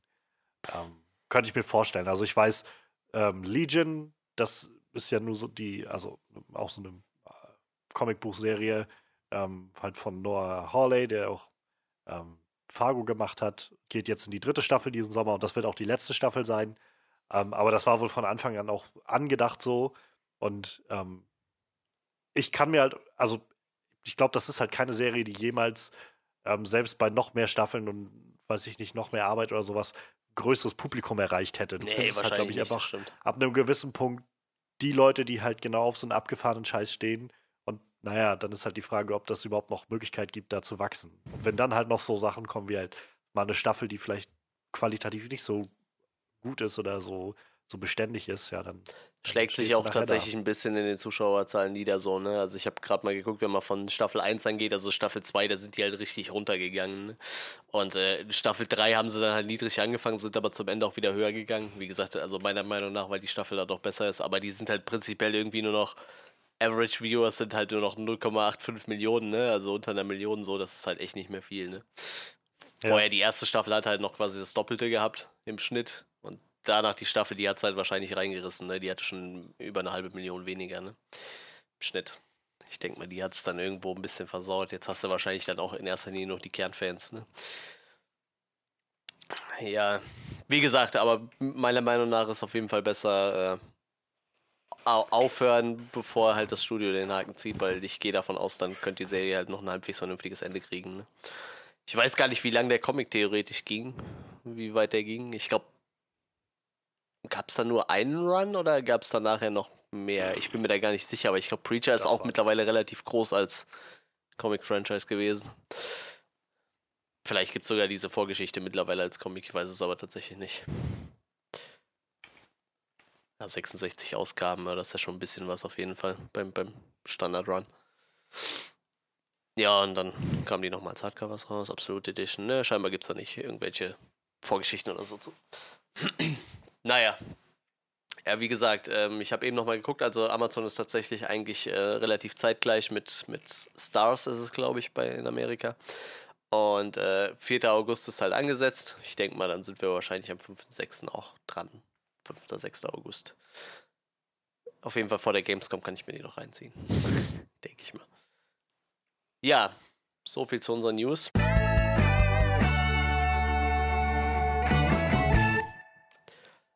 Damit sind wir durch. Ja, und ähm, bevor wir dann zu unserer Review übergehen, wollte ich kurz noch ein bisschen meine, meine Gedanken zum Weekend of Hell loswerden. Beziehungsweise zur Comic-Con, die ich dann äh, überraschenderweise auch noch besuchen durfte. Man muss dazu sagen, ähm, im, im, April sind halt die kleineren Veranstaltungen. Ne? Also normalerweise ist das äh, Weekend of Hell in Dortmund die mit die größte Horrorfilmveranstaltung in Europa. Und ich glaube, die äh, Comic Con Dortmund ist auch die größte Comic Con, die wir in Deutschland auf jeden Fall haben.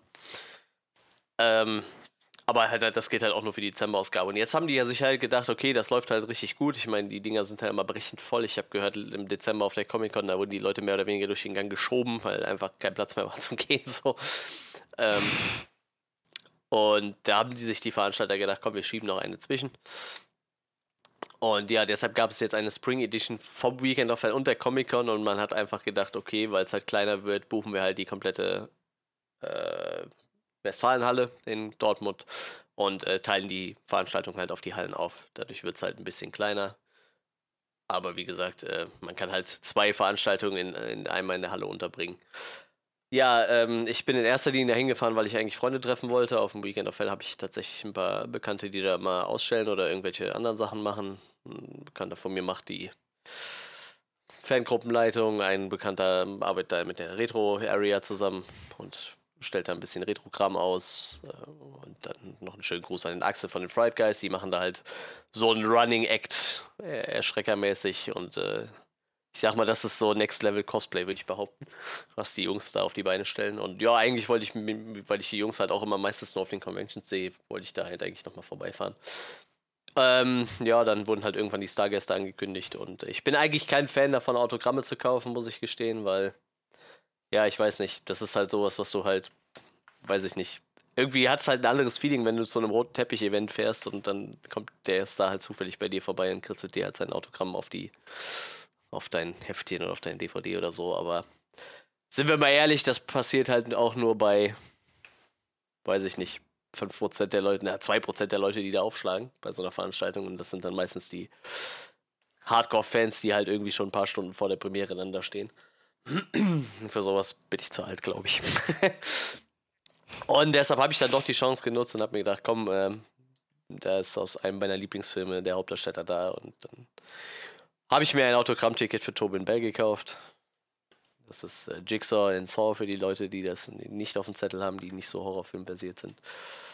Äh, ja, und irgendwann ist das ein bisschen ausgeartet. Ich habe mir dann noch ein Ticket für, für, für, für Shawnee Smith geholt. Das ist die Amanda aus Saw. Die spielt, glaube ich, in vier Teilen mit.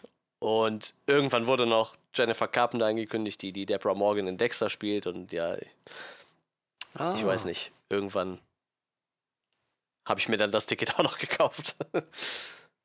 ähm, ja, äh, man muss sagen, also tatsächlich ist in den letzten Jahren äh, die, die, die, ich sag mal, das, das Level an Leuten, die da hingekommen sind, halt irgendwie größer geworden. Also, wo es am Anfang. Bei den Horrorfilm-Convention geht es eigentlich.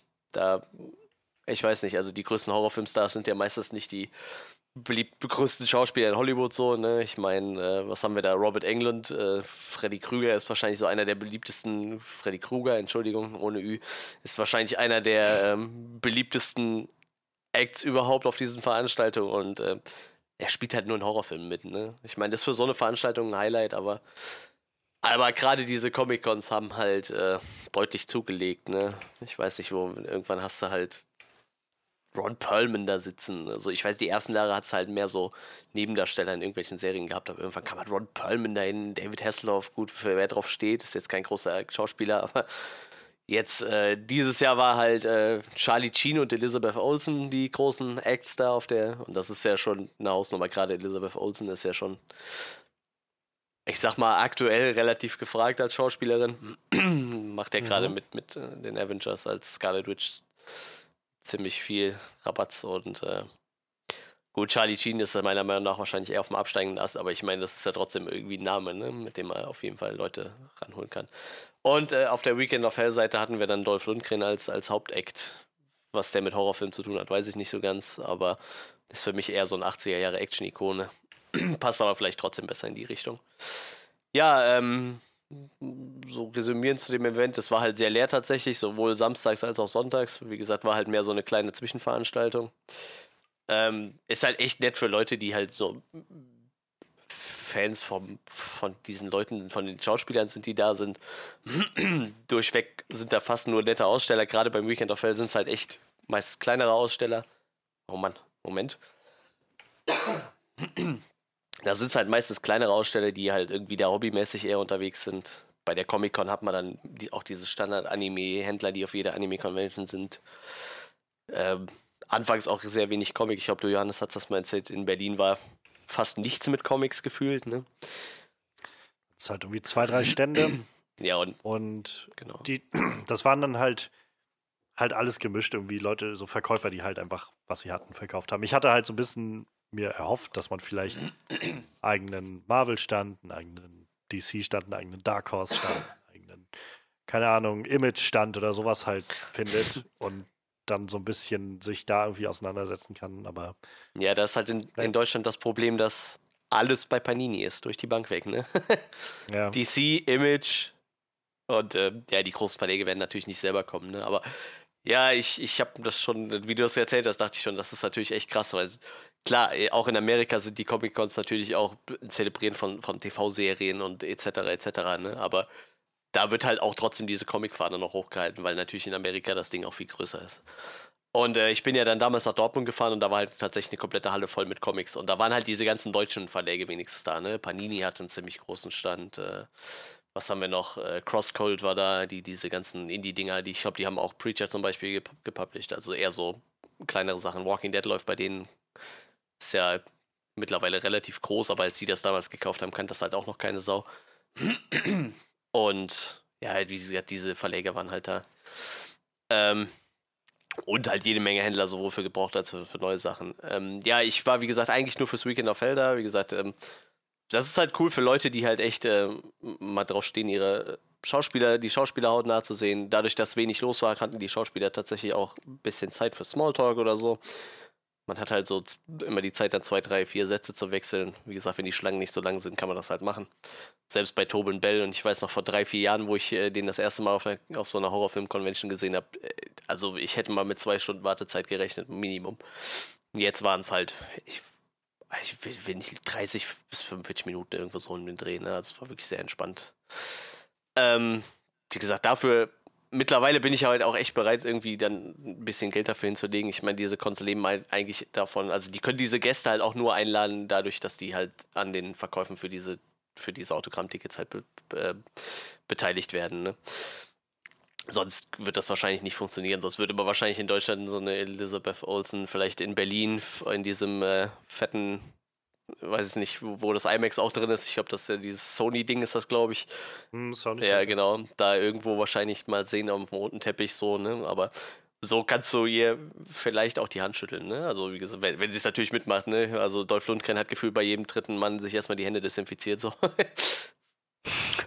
Kann man ihn, nee, glaube ich, auch ist auch voll okay. Oder? So, ich glaube, gerade das sind halt auch. Ich hatte so eine Dame bei, bei Tobin Bell vor mir, die ich dachte, die kollabiert gleich, so nervös war die. Äh, und äh, ich weiß nicht, dann haben die Leute wahrscheinlich auch noch schwitzige Hände wie Sau. ich glaube, ich würde mir dann auch zwischendurch mal die Hände desinfizieren. So. Ja, aber wie gesagt, also man hat wahrscheinlich, sonst kommt man wahrscheinlich nie in den Genuss, so einer Person äh, die Hände zu schütteln.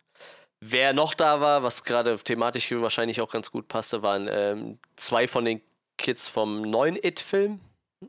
Ich äh, weiß gerade nicht mehr. Äh, ich, ich, will jetzt nicht die Klischees raushauen und sagen, der Dicke und der Schwarze, aber im Endeffekt waren es die zwei. Ich, ich, ich weiß gerade nicht mehr den Charakternamen.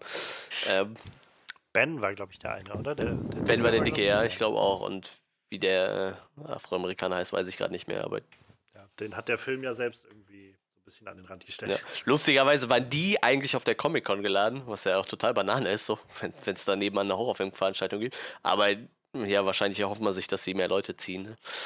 Ähm, Mike.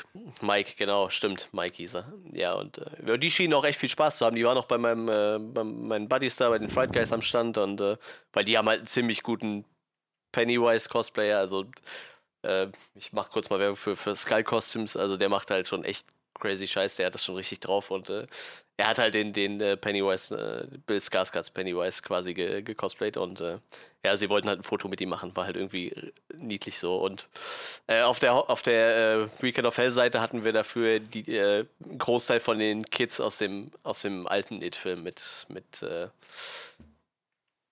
Scheiße, ich weiß nicht mehr, wie der Schauspieler heißt, der Pennywise gespielt hat. Tim Curry, Tim Curry. genau, Tim Curry mit die Kids halt, die in seinem Film, in dem Film mitgespielt haben in den 90ern die jetzt mittlerweile alle so Ende 30, Anfang 40 sind.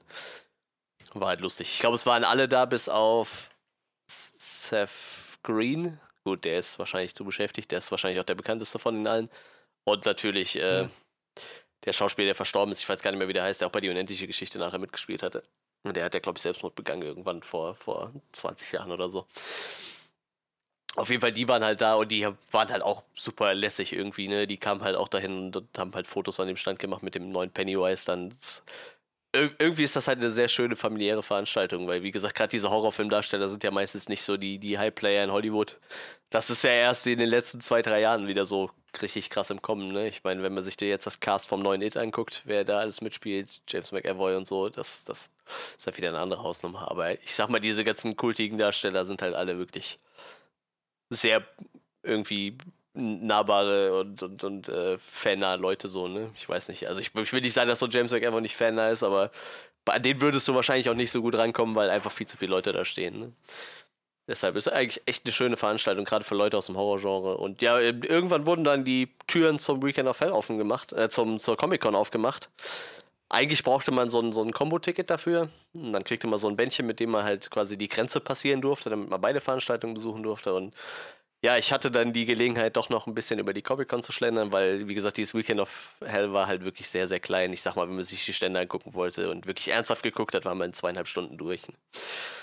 Und äh, ja, ich bin dort halt mal rübergegangen und da war halt äh, diesmal das komplette Cast von Gotham, also ein Großteil vom Gotham, nicht das komplette Cast, Blödsinn, aber ein Großteil vom Gotham-Cast da, äh, von, von äh, dem Schauspieler von Alfred, Catwoman, äh, Solomon Grundy war da, äh, der Pinguin, der ja sehr, sehr beliebt ist aktuell.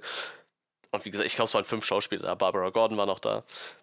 Natürlich nicht die, der größte Schauspieler. Ich weiß gerade noch nicht mehr, wie er heißt. Auf jeden Fall der Hauptdarsteller war natürlich nicht da. Aber sein, sein, äh, sein Cop-Buddy, ich glaube, das ist wahrscheinlich die zweitgrößte Rolle in der Serie. Die waren auf jeden Fall alle da, war sehr nett. Äh, man ist jetzt dazu hergegangen, dasselbe zu machen, was die äh, Londoner Comic Con schon macht. Man hat jetzt auch Wrestler eingeladen, tatsächlich. Amerikanische Wrestler, also Kevin Nash war da. Ist für mich ja so eine Ikone aus den 90ern, war auch mit einer meiner Lieblingswrestler damals bei der WCW noch. Und äh, Goldust, der ist ja aktuell noch WWE-Wrestler, war halt auch da.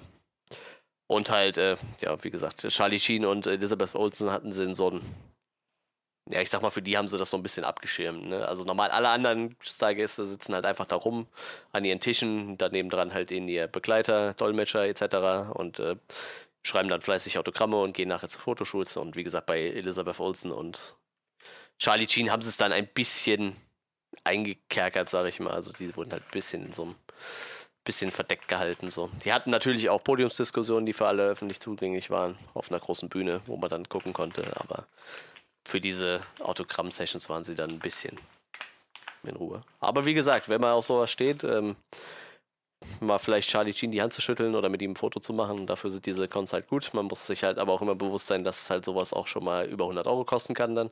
Ich glaube, Charlie Sheen hat 130 genommen und Elizabeth Olsen war bei 120 oder 110. Ne? Dessen sollte man sich bewusst sein, ob einem das wert ist. Ich habe immer gedacht, das wäre Quatsch, bis ich dann irgendwann. Äh das klingt so, als ob du versehentlich einfach zu denen gehen kannst, schüttelst dir in die Hand und dann sagen die einfach mal, so, das macht jetzt 150 Euro. Ohne Scheiß, bei Charlie Sheen war das wie, wie, wie eine Art ich Schranke, ne? Bei dem war so eine Schranke, da musstest du halt vorne bezahlen, ne? Bevor du überhaupt an die Idee da durftest, quasi. Bei den anderen war das ein bisschen, ein bisschen lockerer dann natürlich, ne?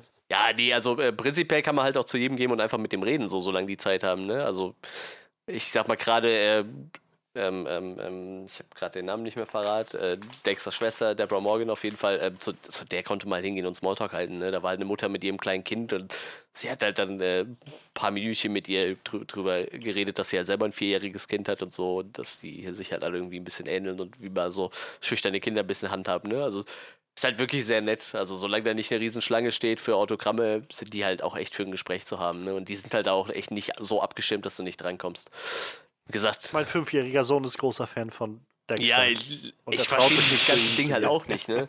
Wenn die mal so alt sind, dass sie das verstehen, dann wissen die halt trotzdem nicht, wer es ist irgendwie. Oder dann müssen die halt erst die Serie sehen und dann hat das irgendwie auch keinen Wert. Also weiß ich nicht, wenn, wenn, wenn ich irgendwen mitnehme und sage, hier, guck mal, mach mal ein Foto mit dem und sage, hier, das ist Jigsaw und der sagt, ich habe nie Saw gesehen. Also dann macht es doch irgendwie keinen Sinn, oder? Und wenn er dann irgendwie dann anfängt, Saw zu gucken, dann denkt er sich vielleicht, oh, oh, ist ja nett so, ne? Aber irgendwie der Impact ist doch gar nicht mehr so da, als wenn du das vorher gesehen hast und dann irgendwie ein bisschen gehypt bist darauf. Ja, ich weiß nicht, ist irgendwie komisch. Äh, wer übrigens auch noch da war auf der Comic-Con-Seite, was vielleicht noch ganz spannend ist, war äh, Jennifer Morrison, die bei Dr. House mitgespielt hat sehr lange. Die hat die Cameron gespielt oder auch bei Once Upon a Time die Hauptrolle gespielt hat halt, ne? Tatsächlich, die war dafür äh, im Vergleich relativ günstig, dafür, dass sie irgendwie über acht Staffeln eine Hauptrolle in der Serie gespielt hat. Ich glaube, die hat irgendwie einen Fuffi genommen oder so. Ähm, ja, kleiner Tipp, man sollte halt äh, vor, im Vorfeld schon ein bisschen die Seite von diesen Cons im Auge behalten. A, sagen des Öfteren mal Schauspieler ab. Ich glaube, in dem Fall waren es jetzt drei Stück auf der Comic-Con-Seite, aber eher so Nebencharaktere, sage ich mal. Ähm, das ist halt einfach so, dass man halt auch sagen muss, so, wenn ein Schauspieler halt eine, eine Rolle reinkriegt und Dreharbeiten machen muss, dann macht er, muss er halt die Dreharbeiten äh, nehmen, nehmen, so, ne? Ich meine, da verdient er halt trotzdem mehr Geld mit, ne? Deshalb äh, kommt es halt immer wieder zu Absagen und man sollte halt äh, immer mal gucken, die haben halt sehr gerne mal Rabattaktionen, wo sie einem zum Beispiel die Mehrwertsteuer schenken. Und dann kann man natürlich bei so einem Charlie Sheen Autogramm, was über 100 Euro kostet, dann auch schon mal ein 20 sparen. Ne? Ist nur so ein kleiner Tipp von mir, wenn man da drauf steht. Ähm, ich kann das jedem empfehlen. Ich werde im November wahrscheinlich auch wieder aufs Weekend of Hell fahren und da jetzt äh, eine coole Schauspielerin angekündigt wurde, vielleicht auch auf die Comic-Con. Die haben Rose McIver angekündigt, die die Hauptrolle in iZombie spielt. Da habe ich eigentlich ein bisschen Bock drauf, die mal in echt zu sehen. irgendwie. Ich weiß nicht, ob es mir ein Autogrammticket wert wäre, aber ich weiß, es ist halt irgendwie cool, wenn man sagen kann, so, ich habe die wenigstens mal so nicht nur im Fernsehen gesehen. Ja, so viel zu den Cons. Ähm, wie gesagt, äh, wer da gerne einkaufen möchte, DVDs, Blu-rays en masse auf beiden Conventions. Äh, auf dieser Comic-Con in Dortmund ist es auf jeden Fall so, dass man viele Comics kaufen kann, gebrauchte sowie als auch alles was Neues. Die äh, größeren Verlage sind im November auf jeden Fall immer da. Diesmal, ich glaube, waren, waren nicht alle da. Ähm, dafür, wie gesagt, tausend andere Händler, die alles verkaufen. Und sonst ist halt auch der ganze Merchandise-Kram da, den man halt auf jeder anderen Con auch sieht. Also ich glaube, jeder wird da fündig mit Kram. Für Cosplayers wird auch genug getan. Und ja, so viel zu diesen Cons. Wie gesagt, wer mal so Star Sound nahe leben will, dem kann ich sowas auf jeden Fall empfehlen. Ja, ich denke, das reicht auch. Das erste. Ich werde dann im November über die nächste berichten wahrscheinlich. Ich glaube vorher ist nur die Animagic und die baue ich hier nicht mit ein. Ich, dafür bin ich nicht mehr Anime-Fan genug, glaube ich. Disqualifiziert. Ja, ich fahre da echt nur noch hin zum Freunde-Treffen, ne? dich lassen sie gar nicht mehr aufs Gelände. Wenn ich dafür bezahlt habe, mit Sicherheit. Das Lustige ist ja, die kommen ja alle irgendwie hier aus der Ecke, die ganzen Veranstalter, ne? Mittlerweile, weiß ich nicht, rede ich mit den ganzen Leuten halt mehr über den Westerwald und über, über die Kirmes, die der äh, Chef von der Animagic noch veranstaltet, als über die Animagic selber so. Das ist eigentlich immer ganz witzig. Wenn man halt irgendwie nur drei Kilometer auseinander wohnt. Hat man schon irgendwie äh, ähnliche Interessen, was man hier so machen kann halt. Ne? Ja, gut. So viel dazu. Dann würde ich sagen, ähm, Johannes hat jetzt ein bisschen äh, einen ruhigeren Part wahrscheinlich. Der wird, ich bin einfach sehr gespannt. Der wird wahrscheinlich einfach die ein oder andere Frage reinschmeißen, wenn er irgendwelche Fragen hat. Denn äh, Johannes hat sich dann äh, für den, wie hat Freddy damals gesagt, er, er, entscheidet sich lieber für, für gesunden Schlaf oder so, ne? Irgendwie sowas. Man hat da gesagt. Für geistige ja, Gesundheit, ja. Aber auch darauf werden wir noch zu sprechen kommen, ja. denke ich. Auf jeden Fall, äh, Johannes hat, äh, um es abzukürzen, den ja. Film dann halt dementsprechend nicht gesehen, aber Freddy und ich, wir haben den gesehen. Ja, also, um das vielleicht einfach nur nochmal deutlich zu machen, das war kein, kein Boykott aufgrund von irgendwelchen qualitativen Ansprüchen oder, oder irgendwelchen äh, Sachen, die was mit dem Film zu tun hätten oder so. Ähm, ich bin einfach nicht so der große Horrormensch und ich glaube, ähm, ja, ich, ich, ich glaube, ich muss das in meiner ganz eigenen Zeit erreichen, mich an verschiedene Filme äh, heranzuwagen und vorzuwagen. Und Pet Cemetery war, nach dem, was mir vor allem auch die Trailer gegeben haben, glaube ich, eher eine Art von Horror, die mich doch sehr terrorisieren würde in, in mir drinne. ja, wie gesagt, ähm, langsam nähern sich ja alle wieder an. Freddy hat ja auch mal eine Zeit lang Horror eher, boykottiert, so aus, äh, aus äh, Seelenfriedensgründen oder wie soll man das nennen. Und ja, äh, ja, ja, deshalb, aber er ist ja mittlerweile wieder ein bisschen auf den Geschmack gekommen. Ja, und äh, wie, wenn wir bei schlechten Reviews sind, kann sein, dass wir dann vielleicht nächste Woche was gucken, was unterirdisch wird. So. Aber ich habe da eigentlich echt Bock drauf. Die Bewertungen sind so schlecht, eigentlich müssen wir das eigentlich gucken. Ich habe auch schon ein, zwei, also ein, zwei Podcasts gehört, wo sie meinen, es ist schon ganz schön übertrieben, wie schlecht die dargestellt werden, die Reviews. Aber mal schauen. Ja, ich habe halt nur diese 14% gesehen oder was. Ja, ja. Also wie gesagt, also manchmal muss das aber auch sein so. Und äh, ich muss ganz ehrlich sagen, wenn ich das im Vorfeld weiß, dass ein Film halt. Also, äh, man kann das ja schon Spoiler, also wir reden halt über Hellboy, ne? Das wird wahrscheinlich nächste Woche unser Film und äh, also die Kritiken sind halt echt unterirdisch, aber wenn ich das halt vorher schon weiß, dann kann ich mich da halt gut drauf einlassen. So, das ist wie ein Trash-Film gucken, wenn du halt weißt, es Trash ist, ist gut. Wenn es halt ein Hochglanzfilm sein soll und der ist dann Trash, dann ist man vielleicht enttäuscht, aber so. Ich habe da irgendwie Bock drauf. Ich glaube, das, glaub, das wird lustig. Ja, aber jetzt kommen wir erstmal zu unserer Review von Pet Cemetery. Muss ganz ehrlich sagen, den äh, Regisseur habe ich noch, die zwei Regisseure habe ich noch nie gehört. Sind das Deutsche? Kevin Kölsch und Dennis Wittmeier. Es hört sich auf jeden Fall sehr deutsch an, aber die haben noch nicht mal irgendwie einen Wiki-Eintrag, müssen wir bei MDB wahrscheinlich mal gerade forschen. Ich ja, genau, das ist ja, das kannst du ja gut machen. Ähm, ja, Pet Cemetery ist natürlich eine Stephen King-Verfilmung. Im Moment wird ja alles eingekauft, wo Stephen King dran steht. Ich weiß nicht, die Leute sichern sich scheinbar jetzt die Rechte, weil äh, die denken, vielleicht macht er nur noch fünf Jahre oder so, da gibt es halt nur noch zehn Romane. Deshalb muss man jetzt erstmal alles wegkaufen und verfilmen, was gerade noch da ist, bevor halt nichts mehr nachkommt. Ja, und äh, tatsächlich sind ja auch ein paar gute Sachen dabei rumgekommen in den letzten Jahren. Unter anderem halt It zum Beispiel, aber halt auch so ein paar Flops wie äh, The Dark Tower, ne? Der halt echt auch bei Hardcore King-Fans super durchgefallen ist. Ja, und äh, jetzt haben wir eine Neuverfilmung von Pet Cemetery. Das Buch ist von 83. Ich habe es auch tatsächlich gelesen. Also das ist nicht so ein Buch, wo ich sage, ich habe es im Regal stehen und habe es noch nicht gelesen. Das habe ich tatsächlich gelesen. Ist aber auch schon ein paar Jahre her. Und äh, es gab auch einen Film von 1989 und den habe ich tatsächlich auch mal irgendwann gesehen, aber das ist noch länger her tatsächlich. Da, der ist mir nicht mehr so präsent. Ähm, die Hauptdarsteller von dem Film sind unter anderem John Lithgow, den das wahrscheinlich auch, also für mich war das äh, die präsenteste Persönlichkeit. Dann äh, Jason Clark, der ist ja auch noch relativ präsent und Amy Simons hat mir so gar nichts gesagt. Müsste ich jetzt auch gerade mal gucken, was sie so gemacht hat. Die hat ziemlich viel gemacht, aber Boah, das sagt mir alles nichts. Alien Covenant, okay, da hat sie mitgespielt. Als Maggie Ferris. Weiß ich gar nicht mehr, wer das war, aber auf jeden Fall hat sie da mitgespielt. Hat auf jeden Fall eine relativ große Vita an Filmen vorzuweisen.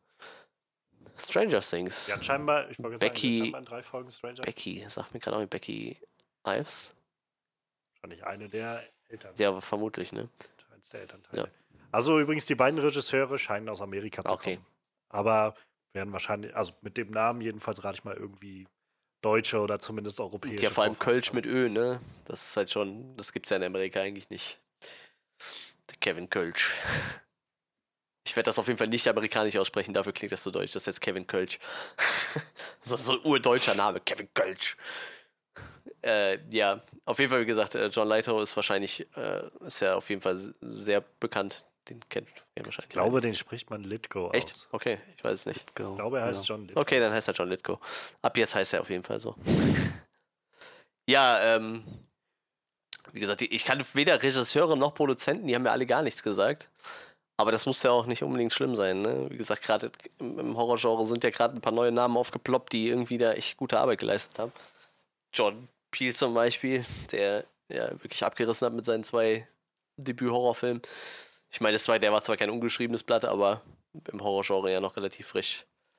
Ja, ähm, ich würde sagen, kommen wir mal zu dem, was wir so erwartet haben. Ähm, ich muss sagen, ich habe eigentlich relativ viel erwartet. Wie gesagt, der, der letzte Film davon ist halt schon relativ lang her. Und ich muss sagen, doch, so der Großteil der King-Verfilmungen, die wir in den letzten Jahren bekommen haben, waren ja eigentlich echt ziemlich gut.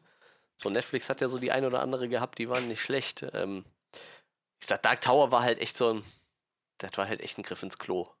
Muss man halt echt sagen. Aber da hatte ich, da hatte ich auch echt vorher schon so ein bisschen Bedenken irgendwie, dass das in die Hose geht, weil das einfach so ein, so ein, so ein Epos ist, ne? Das muss halt echt sitzen. Das ist jetzt wie, äh, wie hieß das, Mortal Engines, ne? Ich glaube, das waren ja auch irgendwie vier Romane oder so oder fünf, ne? Das war ja auch schon eher dann so, so ein Epos-Ding und das muss halt irgendwie funktionieren. Game of Thrones hat es halt vorgemacht, wie man es richtig macht, sowas umzusetzen. Und deshalb war ich da schon skeptisch. Aber äh, ja, Pet Cemetery, die Trailer sahen halt echt cool aus ich hatte halt die Story noch halbwegs präsent und, und äh, ich weiß, der, der Film von damals, der war halt auch relativ gut, der hat mir ziemlich gut gefallen, der ist halt ziemlich creepy, hat eine ziemlich schöne Atmosphäre irgendwie. Und äh, ja, deshalb bin ich halt auch echt, äh, ich habe mich echt gefreut auf den Film. Die Trailer sahen halt ziemlich gut aus. Das Cast war auf jeden Fall nicht schlecht gesagt, es ist halt schön, dass man immer wieder bekannte Namen jetzt in den ganzen Horrorfilmen liest. Wenn man sich so anguckt, was so vor zehn Jahren ein Horrorfilm rausgekommen ist, äh, die Leute kennen halt auch wirklich nur Horrorfilmfans irgendwie. Die spielen dann auch meistens nur so in die Richtung. Ja, und äh, dann bin ich halt gestern ins Kino gefahren und ja, ich. Ja, der Film ist halt irgendwie mäßig so. Ich würde nicht sagen, dass der schlecht ist, aber der hat mich jetzt auch nicht so krass vom Poker gehauen, muss ich sagen. Freddy, wie sah es bei dir aus? Was ich über Pet Cemetery gehört habe, hatte ich. Also der Trailer war halt mega mhm. gut gemacht, ja. super creepy. Und dann meine ich von Johannes gehört zu haben, dass, die, dass der Roman wohl auch gemeinhin als Stephen Kings unheimlichster, verrücktester, creepigster Horrorroman gilt. Und ähm, das gepaart mit dem, mit dem Trailer hat mir, hat mir erstmal ziemlich viel Angst gemacht, denn wir, wir haben It gesehen und das hatte mich ziemlich mitgenommen. Wenn ich dann höre, Pet Cemetery ist richtig abgefuckter Horror, dann am, am Anfang war ich mir ziemlich sicher, dass mir den nicht antun will. ähm, naja, und je mehr ich mich dann im Laufe des letzten Jahres wieder an Horror rangetastet habe, umso mehr habe ich festgestellt, ich habe Angst vor dem Film, aber das ist was Gutes, denn das heißt, da, da steckt Nervenkitzel wahrscheinlich drin. Und dann habe ich angefangen, mich auf den Film zu freuen und ähm, mich entschieden, den dann doch zu gucken. Bin auch mit entsprechend hohen Erwartungen reingegangen. Mit den Erwartungen, dass das, was da jetzt kommt an Horror, richtig, ja, richtig so, richtig markerschütternd ist richtig unter die Haut geht, äh, einen, einen verfolgt, schlaflose Nächte und alles drum und dran. Ähm, und natürlich auch irgendwie das alles verpackt in einer guten, spannenden, intensiven Story. Die Story habe ich gekriegt. Packend, intensiv, spannend, gruselig. Aber nicht dieser mega abgefuckte Horror, den, den, den ich ursprünglich erwartet hatte. Ich weiß nicht, Manuel, du hast, die, du hast den mhm. Roman gelesen. Würdest du das unterschreiben, dass das in irgendeiner Weise heraussticht, verglichen mit It oder Dark Tower? Also ich meine, das ist eine Reihe. Ja, ich meine, also prinzipiell ist halt It mein Lieblingsroman, deshalb hat er bei mir einen anderen Stellenwert. Ne? Aber wenn ich den weglasse, halt, halt äh, das ist ja eins von seinen Frühwerken, ne? Ich weiß nicht, das müsste ja so um die Zeit äh, Shining It, äh, Bren Musalem und Carrie, so, das, das müsste so alles im, im, innerhalb von fünf, sechs Jahren so gewesen sein, äh, wenn ich mich recht erinnere. Und ähm, also auf jeden Fall aus dem Zeitraum sticht er auf jeden Fall hervor. Ne? Das ist auf jeden Fall einer der krassesten, die er geschrieben hat. Man muss dazu sagen, er selber kann sich gar nicht mehr daran erinnern, dass er den geschrieben hat, weil das war so seine Hardcore-Alkohol- und Drogenphase. Hat er wirklich so gesagt. Also er, er, hält den auch immer noch für einen seiner besten Romane, aber er kann äh, tatsächlich sich kaum daran erinnern, dass er den überhaupt geschrieben hat. So. Ich glaube, das ging ihm bei mehreren Romanen so in dem Zeitraum so. Ich glaube, Shining war auch so ein Roman, wo er sich nur so vage daran erinnern kann. Ähm, und ja, also man muss, das werde ich nachher bei den negativen Sachen auch noch sagen. Also der, der Roman ist halt ziemlich anders auf jeden Fall auch, ne? Und äh, der hat, der lebt halt echt von einer sehr, sehr düsteren, dichten Atmosphäre so. Und, und ich würde, also ist auf jeden Fall in den Top 3 von den King-Romanen, die ich bis jetzt gelesen habe, mit drin. Das auf jeden Fall. Also wie gesagt, ist schon eins seiner, seiner besten Werke, würde ich sagen. Und lustigerweise habe ich jetzt erst okay. gerafft, wirklich, das ist mir jetzt erst aufgefallen. Wir hatten vor 20 Jahren eine Katze, die hieß Church meine Mutter sagt noch Church, das heißt Kirche auf Englisch. So, wo ich so dachte, so, als ich dann Englisch konnte, so, ja, aber das heißt halt nicht so Kirche wie die Frucht, sondern das ist halt Kirche wie diese Kirche, wo Christen hingehen. So, das ist doch eigentlich. Ich dachte, das ist halt ein Scheißname für eine Katze. Und irgendwann habe ich dann bei meiner Mutter so ein uraltes Pet Cemetery gesehen, also so ein äh, Friedhof der Kuscheltiere, so ein uraltes Buch.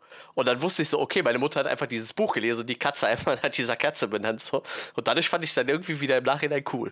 Und damit sagte ich einfach so, wer nennt denn seine Katze Kirche? So. Und dann noch nicht mal irgendwie Cherry, sondern Church. Das ist doch total beschissen, Name für die Katze. Und nein, meine Mutter hat einfach Stephen King gelesen und fand einfach den Namen cool.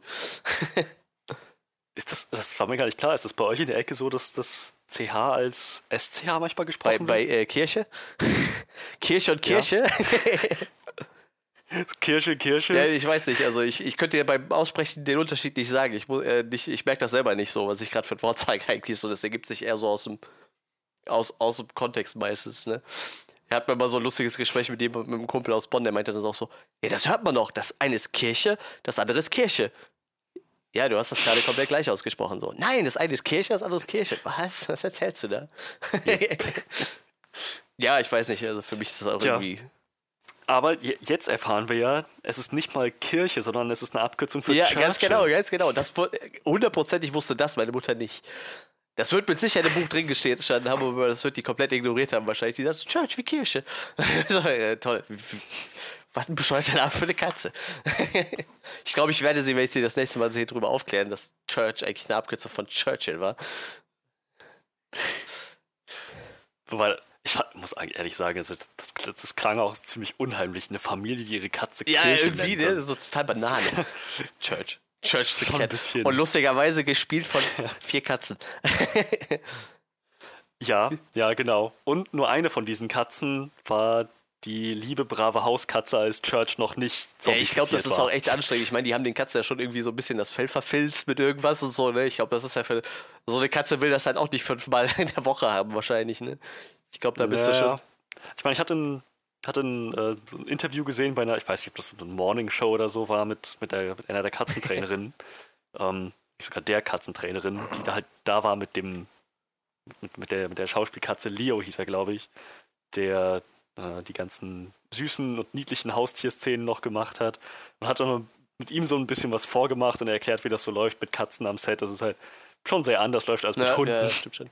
Aber bei Katzen muss man darauf warten, dass, dass die was machen, wo man dann sagt, okay, mach das bitte nochmal irgendwie, das deiner Katze zu zeigen, das war gut, nochmal. Also man kann ja nicht wirklich Befehle ja, geben oder Kommandos. Ähm, das, das muss halt, das ist ein recht langwieriger Prozess. Aber ich, ich finde es halt echt cool, dass die nicht den, keine Ahnung, dass sie jetzt nicht gesagt haben, CGI-Katzen ja, oder so. Gerade für sowas wie halt so eine grimmige Zombie-Katze könnte man meinen, so, wer macht sich jetzt die Mühe? Aber sie sind diese Meile doch gegangen. Das ich frage mich halt cool. manchmal, ob sie so am Gesicht ein bisschen rumgeschoppt haben, dass sie einfach immer, weil also das sind ja echt, dann hättest du ja drei Katzen, die durchgängig immer böse gucken irgendwie, ne? Also die haben ja wirklich alle immer so total grimmig geguckt, diese Katzen. Ich weiß nicht, ob du der Katze das antrainieren kannst oder ob das wirklich einfach Katzen waren, die halt einfach alle drei immer nur böse geguckt haben. Es gibt ja einfach Katzen, die haben halt einfach so ein Gesicht, dass es immer böse aussieht irgendwie. Ne? Ja, ja, ich, ich glaube, die haben den Katzen halt ähm, über der linken, die linke Augenbraue, so das Fell ein bisschen Ja, ja das kann natürlich auch sein. Das irgendwie ja. aussah wie so ein hängendes ja, Augenlid. das kann auf jeden Fall sein, ja. Aber auf jeden Fall ziemlich cool. So, sorry, äh, sind wir jetzt schon bei den Dingen, die uns gut gefallen haben? Die Katzen. Wir können da jetzt gerne hingehen, so, ja. Also, nee, eigentlich waren wir noch bei dem Roman, ne? Aber ja, äh, da gehen wir doch darüber. Also, wir können jetzt schon mal Props an die Katzen geben, so. Also, die hatten wirklich vier Katzen, die die Katzen gespielt haben, so. Das ist, das ist ja schon mal irgendwie ganz cool. Das macht so einen Film dann auch langwierig haltbar. Obwohl mittlerweile ist das CGI so gut. Ich glaube, das kannst du in zehn Jahren noch gucken dann, ne? Aber so Film aus den 90ern, da sieht das CGI ja, halt echt schlecht aus mittlerweile. Echt ja. ist echt. Ne? Ich kann zum Film nicht viel beitragen, aber was gerade passt, ähm, ein Großteil der Goose-Szenen in Captain Marvel waren wohl auch CGI-Cuts. Ja, das ist doch echt cool. Ach, CGI-Katzen, ja. Wie gesagt, ja. also die Technik also, ist halt echt weit vorgeschritten, ne? Das geht auf jeden Fall. Ja.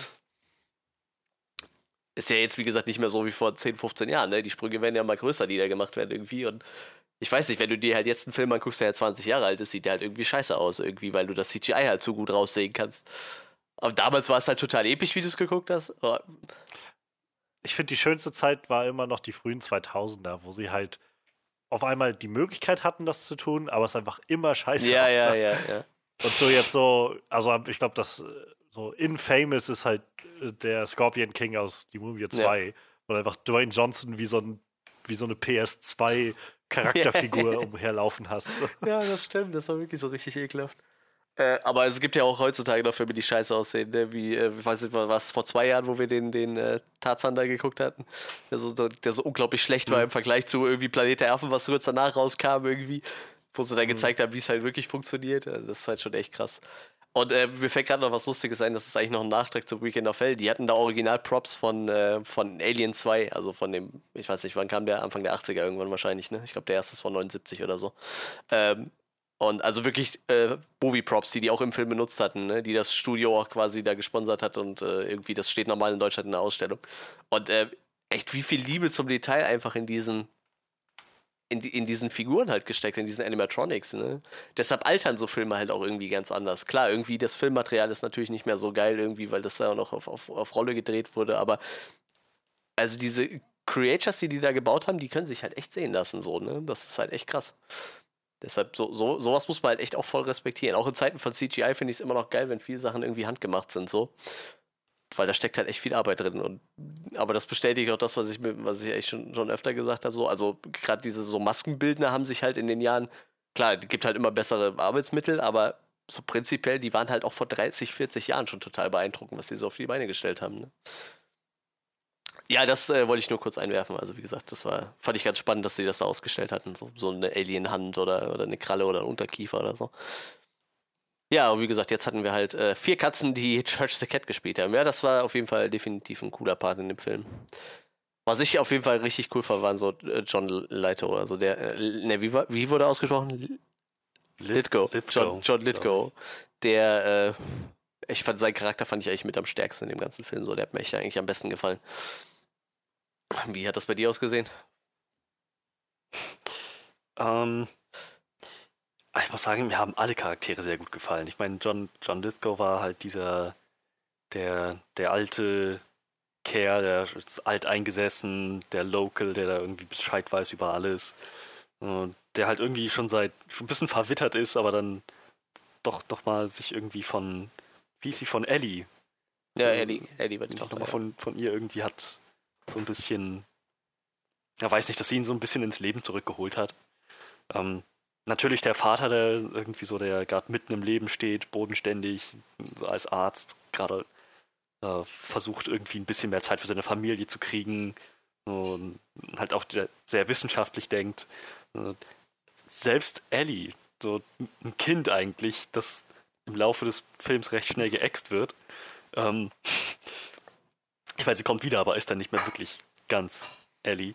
Aber selbst sie hat halt so einen, so einen richtig schön ausgeformten Charakter. So angefangen von davon, dass sie irgendwie so die so gerne draußen, draußen spielt, so die Natur zu schätzen weiß, irgendwie, das, das gehört jetzt alles uns, so, oh, das ist ja alles unser Haus. Sie freut sich über die kleinen Dinge, sie liebt Church, sie hat wirklich ein gutes Verhältnis zu ihm. Das ist ja gleich die erste Szene im Auto, wo die da sitzen und, und ähm, ihr Bruder irgendwie ja, genau. mit, so, mit so einem, ja genau, und sie dann meint, Church mag das nicht. Dann, ach Mensch, richtig, da haben sich Leute Gedanken gemacht über diesen Charakter.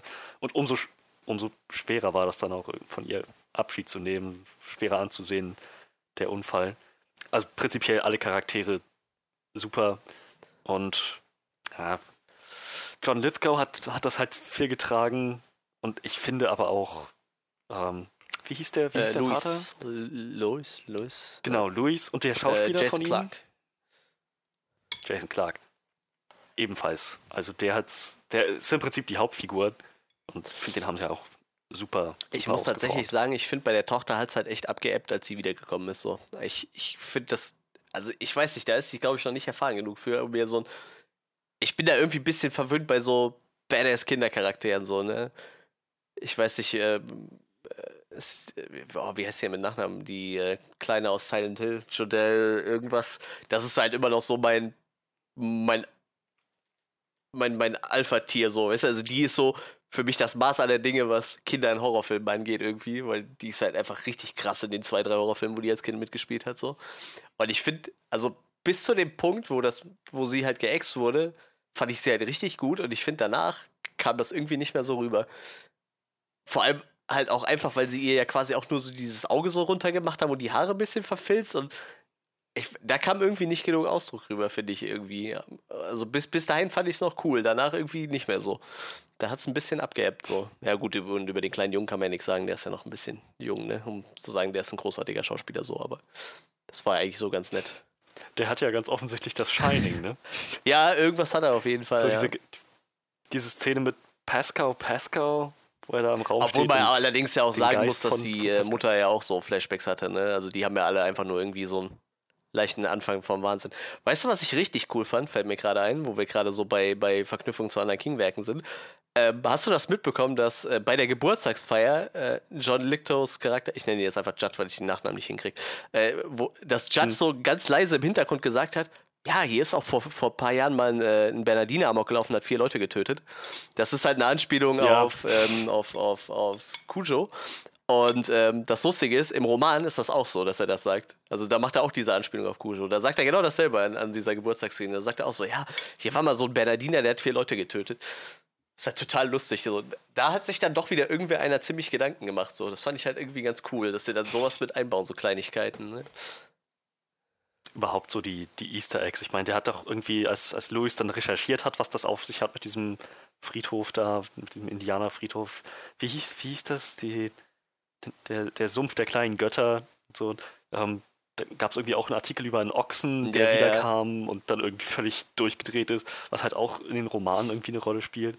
Und naja, halt, also das Easter Egg, was mir am meisten aufgefallen ist und wie ich, glaube ich, das Gefühl hatte, auch als einziger im Kinosaal, fand ich ein bisschen schade, als die Mutter mit dem Sohn im Auto saß, auf dem Highway, zurück auf dem Weg zu Louis, ähm, sieht man halt rechts am Straßenrad einmal so ein Schild, Derry 20 Meilen. Ja, das, das ist aber, ähm, wenn, wenn, du da noch mal drauf hinguckst, ähm, hat sie zum Beispiel irgendwann mal ein T-Shirt an, wo Bangor Main draufsteht. Das ist halt so auch eine von diesen Hauptstädten von King. Also King spielt ja eigentlich, die ganzen Sachen von King spielen ja eigentlich für den vier, fünf Städten. So, das ist halt so Castle Rock, das ist halt Bangor Main, das ist halt Derry. Und ich weiß, es sind halt noch so zwei, drei, ne? Und äh, sie hat halt irgendwann so ein T-Shirt wo es halt so äh, Bangor Main draufsteht halt, ne? Das ist halt auch nur eine Anspielung auf diese anderen, an diese, auf diese Orte halt, ne? ist halt total lustig. So, so Querverweise mag ich halt total gerne. Und wie gesagt, Stephen King macht das ja in seinen Büchern nur. Und wenn du dann halt den Dark Tower liest, das ist ja dann quasi so die Verknüpfung von allen Roman irgendwie so ein bisschen. Ne? Also das hat er ja nachher dann immer krasser ausgeformt in diesen Dark Tower-Dingern. So dass du quasi im Endeffekt, wenn du alles zum Dark Tower gehören lesen willst, musst, bist du quasi gezwungen, auch noch irgendwie so 40 Romane drumherum zu lesen, weil die irgendwie alle noch so ein bisschen mit reinspielen. So. Das ist halt schon echt cool. Ich mag das total gerne, so, dass man, wenn man so sein eigenes kleines Universum aufbaut. Das machen ja viele Leute irgendwie, dass sie so ihre Romane immer in derselben, irgendwie so in derselben Ecke spielen lassen. Das ist halt ziemlich lustig. Ja, das stimmt. Derry kam auch drin vor. Hm. Ja, ist halt lustig, weil das ja auch alles irgendwie so in der Nähe von seinem, von, von Kings eigener Wohnung, so gibt es diese Orte halt irgendwie auch alle, ne? Ich glaube, ein paar denkt er sich aus und ein paar nimmt er halt einfach aus, aus seiner Gegend, so, weil er halt auch aus Maine kommt, so, ne? Und er sagt halt immer in den Interviews, dass er sich halt auch da einfach am besten auskennt und halt auch da so die Orte am besten beschreiben kann, weil das ist halt so seine Heimat, da ist er halt irgendwie aufgewachsen und lebt er auch immer noch da. Ja, äh, Easter Eggs gab es auf jeden Fall äh, jede Menge. Ähm, ähm, ich überlege gerade. Also es gab, gab, gab ja, das, das Design vom, vom Friedhof war halt ziemlich cool. Das ist ja einfach so ein elementarer Platz. Das muss halt auch irgendwie so die Atmosphäre rüberbringen. So dieser ganze Tierfriedhof mit dem falsch geschriebenen äh, Schild oben, sehr absichtlich ist, dieses Cemetery. Ja. Und äh, diesem, diesem Holzwall, den die Indianer da hingebaut haben und so, das war schon ziemlich cool. Also das Set-Design war ziemlich geil. Mir ging ein bisschen, muss ich sagen, der Nebel auf den Sack, weil der wirkte halt echt aufgesetzt irgendwie, habe ich so das Gefühl. Ähm, weil das weißt du, das ist dieser Horrorfilm-Nebel so. Du, du, gehst halt irgendwo durch den Wald und auf einmal kommt halt Nebel so. Du denkst dir so, wieso ist in jedem fucking Wald Nebel? Ich komme aus dem Westerwald, hier ist nirgendwo Nebel im Wald irgendwie ist halt immer so ein Horrorfilm-Ding. Gut, nachher im Moor kann man es noch nachvollziehen. Das ist feucht, da kann halt Nebel entstehen, aber ja, genau. da war halt ja. immer überall Nebel so. Gefühlt, wenn die vors Haus gingen, wenn es dunkel war, war immer Nebel irgendwo. Ja, also, ja, ja. Aber keine Ahnung, das ist halt irgendwie. Ja, ja, das auf jeden ne? Fall. Das haben sie da voll bedient. Irgendwie ja. dazu. Ähm, was, was, was, was mir noch sehr gut gefallen hatte. Der Film kam recht gut ohne Jumpscares aus, fand ich. Zumindest, wenn mal irgendwas passiert ist, dann hat sich das vorher ja, das atmosphärisch Fall, angekündigt. Ja, ja, das auf jeden Fall.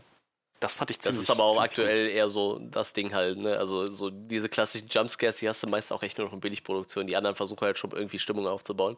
Und das Lustige ist, man kann sich halt manchmal trotzdem erschrecken. So, wie gesagt, ich bin halt dadurch, dass ich viel gesehen habe, ein bisschen abgehärteter so, aber wenn, selbst wenn du weißt, wenn was kommt, so, wenn es gut gemacht ist, kriegst du halt trotzdem irgendwie gefühlt einen Herzinfarkt. So, ne? Ich weiß auch irgendwie, ja. Paranormal Activity ist ja so, so eigentlich ganz stumpf, du weißt, jede Nacht passiert irgendwas. Und trotzdem, wie ich den damals das erste Mal im Kino gesehen habe, bin ich eigentlich jedes Mal irgendwie zusammengezuckt, so, ne? Obwohl ich genau wusste, so, okay, es ist jetzt jede Nacht, es passiert irgendwas. Es ist auch jedes Mal was passiert und ich habe trotzdem jedes Mal gezuckt irgendwie, ne? Sagt, wenn es halt gut gemacht ist, dann funktioniert das halt, ne? Und das wie gesagt, manchmal, ja, Jumpscares sind halt irgendwie auch ausgelutscht, ne? Aber du hast ja halt trotzdem irgendwie noch als Standard Ding in Horrorfilmen. Aber ich finde gerade so, Jordan Peele hat zum Beispiel vorgemacht, dass es halt auch ohne geht und trotzdem super creepy sein kann. Ich finde, bei dem Film ist es, wie gesagt, mich hat es halt nicht so ganz umgehauen, aber das liegt halt vielleicht auch einfach an meiner meinem doch erhöhten Horrorkonsum so in den letzten Jahren da schockt einen nicht mehr so viel. Jumpscares, zuckt, da zuckt man halt irgendwie immer zusammen so, weil es halt irgendwie dann eher das Unerwartete ist, aber dann ist halt meist auch nicht, weil es so gruselig war, sondern einfach, weil dieses Zusammenspiel aus, da taucht was auf dem Bildschirm auf, die Musik wird kurz laut und so einfach rein prinzipiell wahrscheinlich zusammenzucken lässt. Das wird mich wahrscheinlich auch in der Komödie zusammenzucken lassen.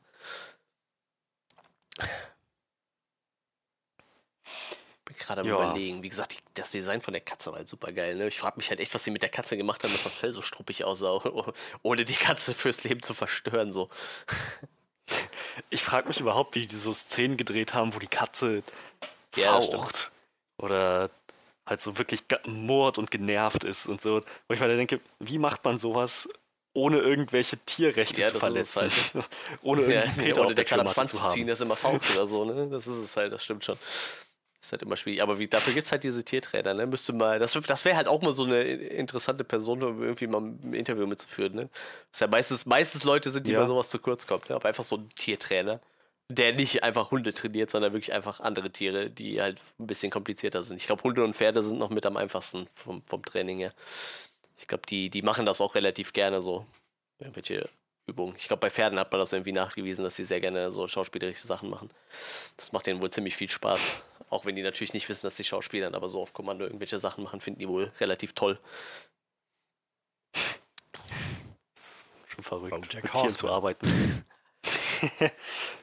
ähm, Fun Fact: Die deutsche Synchronstimme von äh, Clark. Jason was? Clark, Jason Clark. Ja. Schauspieler? Jason Clark ist die von Bojack Horseman. Ja, viel gefragter Synchronsprecher. Ja, stimmt. Was macht der denn noch? Ich bin gerade überlegen. Der macht Seth Rogen auch fast ja, immer. Das stimmt. Ähm, der hatte, ich glaube, Jason Clark hat er auch schon in dem. Der ist doch ähm, auch hier. Ähm, Planet der ähm, ähm, Gerard Butler, ist das nicht sogar auch derselbe? Kann ich mich jetzt auch gerade. Das weiß ich jetzt gar nicht. Hm, manchmal zumindest. Ja, ne? ich meine, das könnte aber auch auf jeden Fall gesehen, gewesen sein. Ne? Ich finde leider auch gerade nicht, wie er heißt. Schade.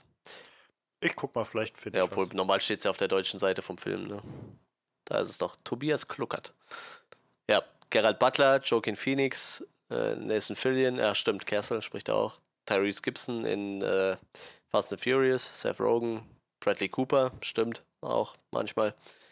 50 Cent, ja, okay. Wie viele Filme gibt es mit 50 Cent? Ich glaube, ein paar hat er zwar gemacht, aber so viel sind es dann nicht, ne? Ja, tatsächlich sehr gefragt. Escape Plan. Ja, okay, das stimmt. Aber da war doch auch äh, Gerard Butler dabei, der wird ja den wahrscheinlich nicht gesprochen haben, ne? Den Escape Plan? Ah. Ich glaube, da war, das war der mit Schwarz. Ach, scheiße, nee, stimmt. Ich meine äh, Criminal Squad, da waren beide dabei, ne? 50 Cent und Gerard Butler. Ja, genau, das war der. Schade, da steht natürlich nicht bei, wer wen gesprochen hat. Würde mich interessieren, manche Synchronsprecher sprechen ja schon mal beide. Ähm, das stimmt, der Typ von, von Stallone und, und äh, Schwarzenegger hat es ja auch bei Expendables gemacht, glaube ich. Ne? Da war es auch so. Da hat auch beide gesprochen. Weil er meinte, das wird sich schon unterschiedlich genug anhören. Und meiner Meinung nach tut es das nicht. Ach ja. Und dann haben sie es aber, glaube ich, für Escape Plan anders gemacht, dass Thomas Dannenberg nur einen von beiden synchronisiert okay. hat. Und dann haben sich trotzdem, haben sich auch alle aufgeregt, dass der andere halt einen anderen Synchronsprecher hatte. Wo sich, du meinst doch, der hat sich auch recht darauf gefreut, eigentlich mal zwei Rollen ja, gleichzeitig sozusagen auszufüllen, sich darauf vorbereitet. Ich meine, das damals gelesen zu haben, dass der da extra. Ja, sie hatten ja schon mal das Problem bei, ähm, wie hieß der Film? Public Enemies, glaube ich, mit äh, Christian Bale und Johnny Depp. Das war halt auch blöd, ne? Er hat sich dann äh, David Nathan für, für äh, Johnny Depp entschieden halt, ne? Und dann hat halt Christian Bale in dem Film anders gesprochen. Weil der ist schon, ich glaube, der klingt schon meistens recht ähnlich so als Synchronsprecher. Ich wäre wär dafür, dass er mehr Berlin hat, so. Und der hat halt einen richtig krassen Berliner Akzent eigentlich, wenn der spricht. Ich, ich bin Batman. das war wirklich super. Der hatte, das kann ich auch echt empfehlen. Auf YouTube gibt es ein Interview von ihm äh, El auf dem Elbenwald-Festival, glaube ich, war das. Haben sie ihn interviewt und da Berlin hat er halt super viel in dem Interview und erzählt so ein bisschen, dass er mittlerweile zu alt ist für den Scheiß und halt nicht mehr irgendwie so acht Stunden am Tag äh, Hörbücher einlesen kann. So, so nach vier hat er halt keinen Bock mehr, dann, dann fällt ihm das Lesen schwer, sagt er, und sein Kopf ist irgendwie voll. Sehr lustig. Schwört bei mir. Schwörstet vor mir, Freundchen. ja, äh, zurück zu Pet Cemetery. Oder ich glaube, wir haben noch nicht einmal Friedhof der Kuscheltiere erwähnt. Ne? Also im Deutschen heißt er dann Friedhof der Kuscheltiere tatsächlich. Ja, ja. Wobei das keine richtige, kann ich keine wirklich akkurate Nee, aber das zieht sich ist, ne? halt. Äh, Pets sind Haustiere, ja, keine das Kuscheltiere. Das zieht sich tatsächlich aber auch seit, äh, seit der ersten Romanübersetzung durch. Ne? Also der hieß halt auch, ich glaube 84 kam der Roman raus schon so. Friedhof der Haustiere klingt auch irgendwie. Ja, irgendwie schon. Mehr wie so ein, klingt mehr so wie so ein, wie so ein Haustierfriedhof so klingt halt auch irgendwie nicht so geil. Wie du so deine, wie du, wie du deine Haustiere verbuddeln solltest oder so. Eine kleine An Anleitung irgendwie. Friedhof der Kuscheltiere, das, das klingt nach Oxymoron. Ja, das zieht wahrscheinlich dann auch eher darauf ab, dass man da ja so Kleintiere begräbt, ne? Obwohl die ja direkt am Anfang vom Film erstmal einen Hund begraben, das ist ja schon eigentlich nicht mehr so ein kleines Tier, ne? Das ist ja schon ab einer bestimmten Größe nicht mehr so das klassische Kuscheltier, ne? Glaube ich. Um das vielleicht kurz mal für, für mich also aufzuklären, ähm, begraben die denn da regelmäßig immer noch was und kommt da regelmäßig was zurück oder passiert das nur unter bestimmten Ach so, ja, gut, das oder? kann ich gerade für, für dich gerade die Story zusammenfassen. Also im Endeffekt dieser Friedhof, den man auch in dem Trailer sieht, das ist ein, wirklich ein ganz normaler Friedhof für Haustiere. Und äh, man sieht tatsächlich eigentlich nur am Anfang diese Kinder, ne? Also am Anfang kommen halt diese Kinder mit diesen Masken.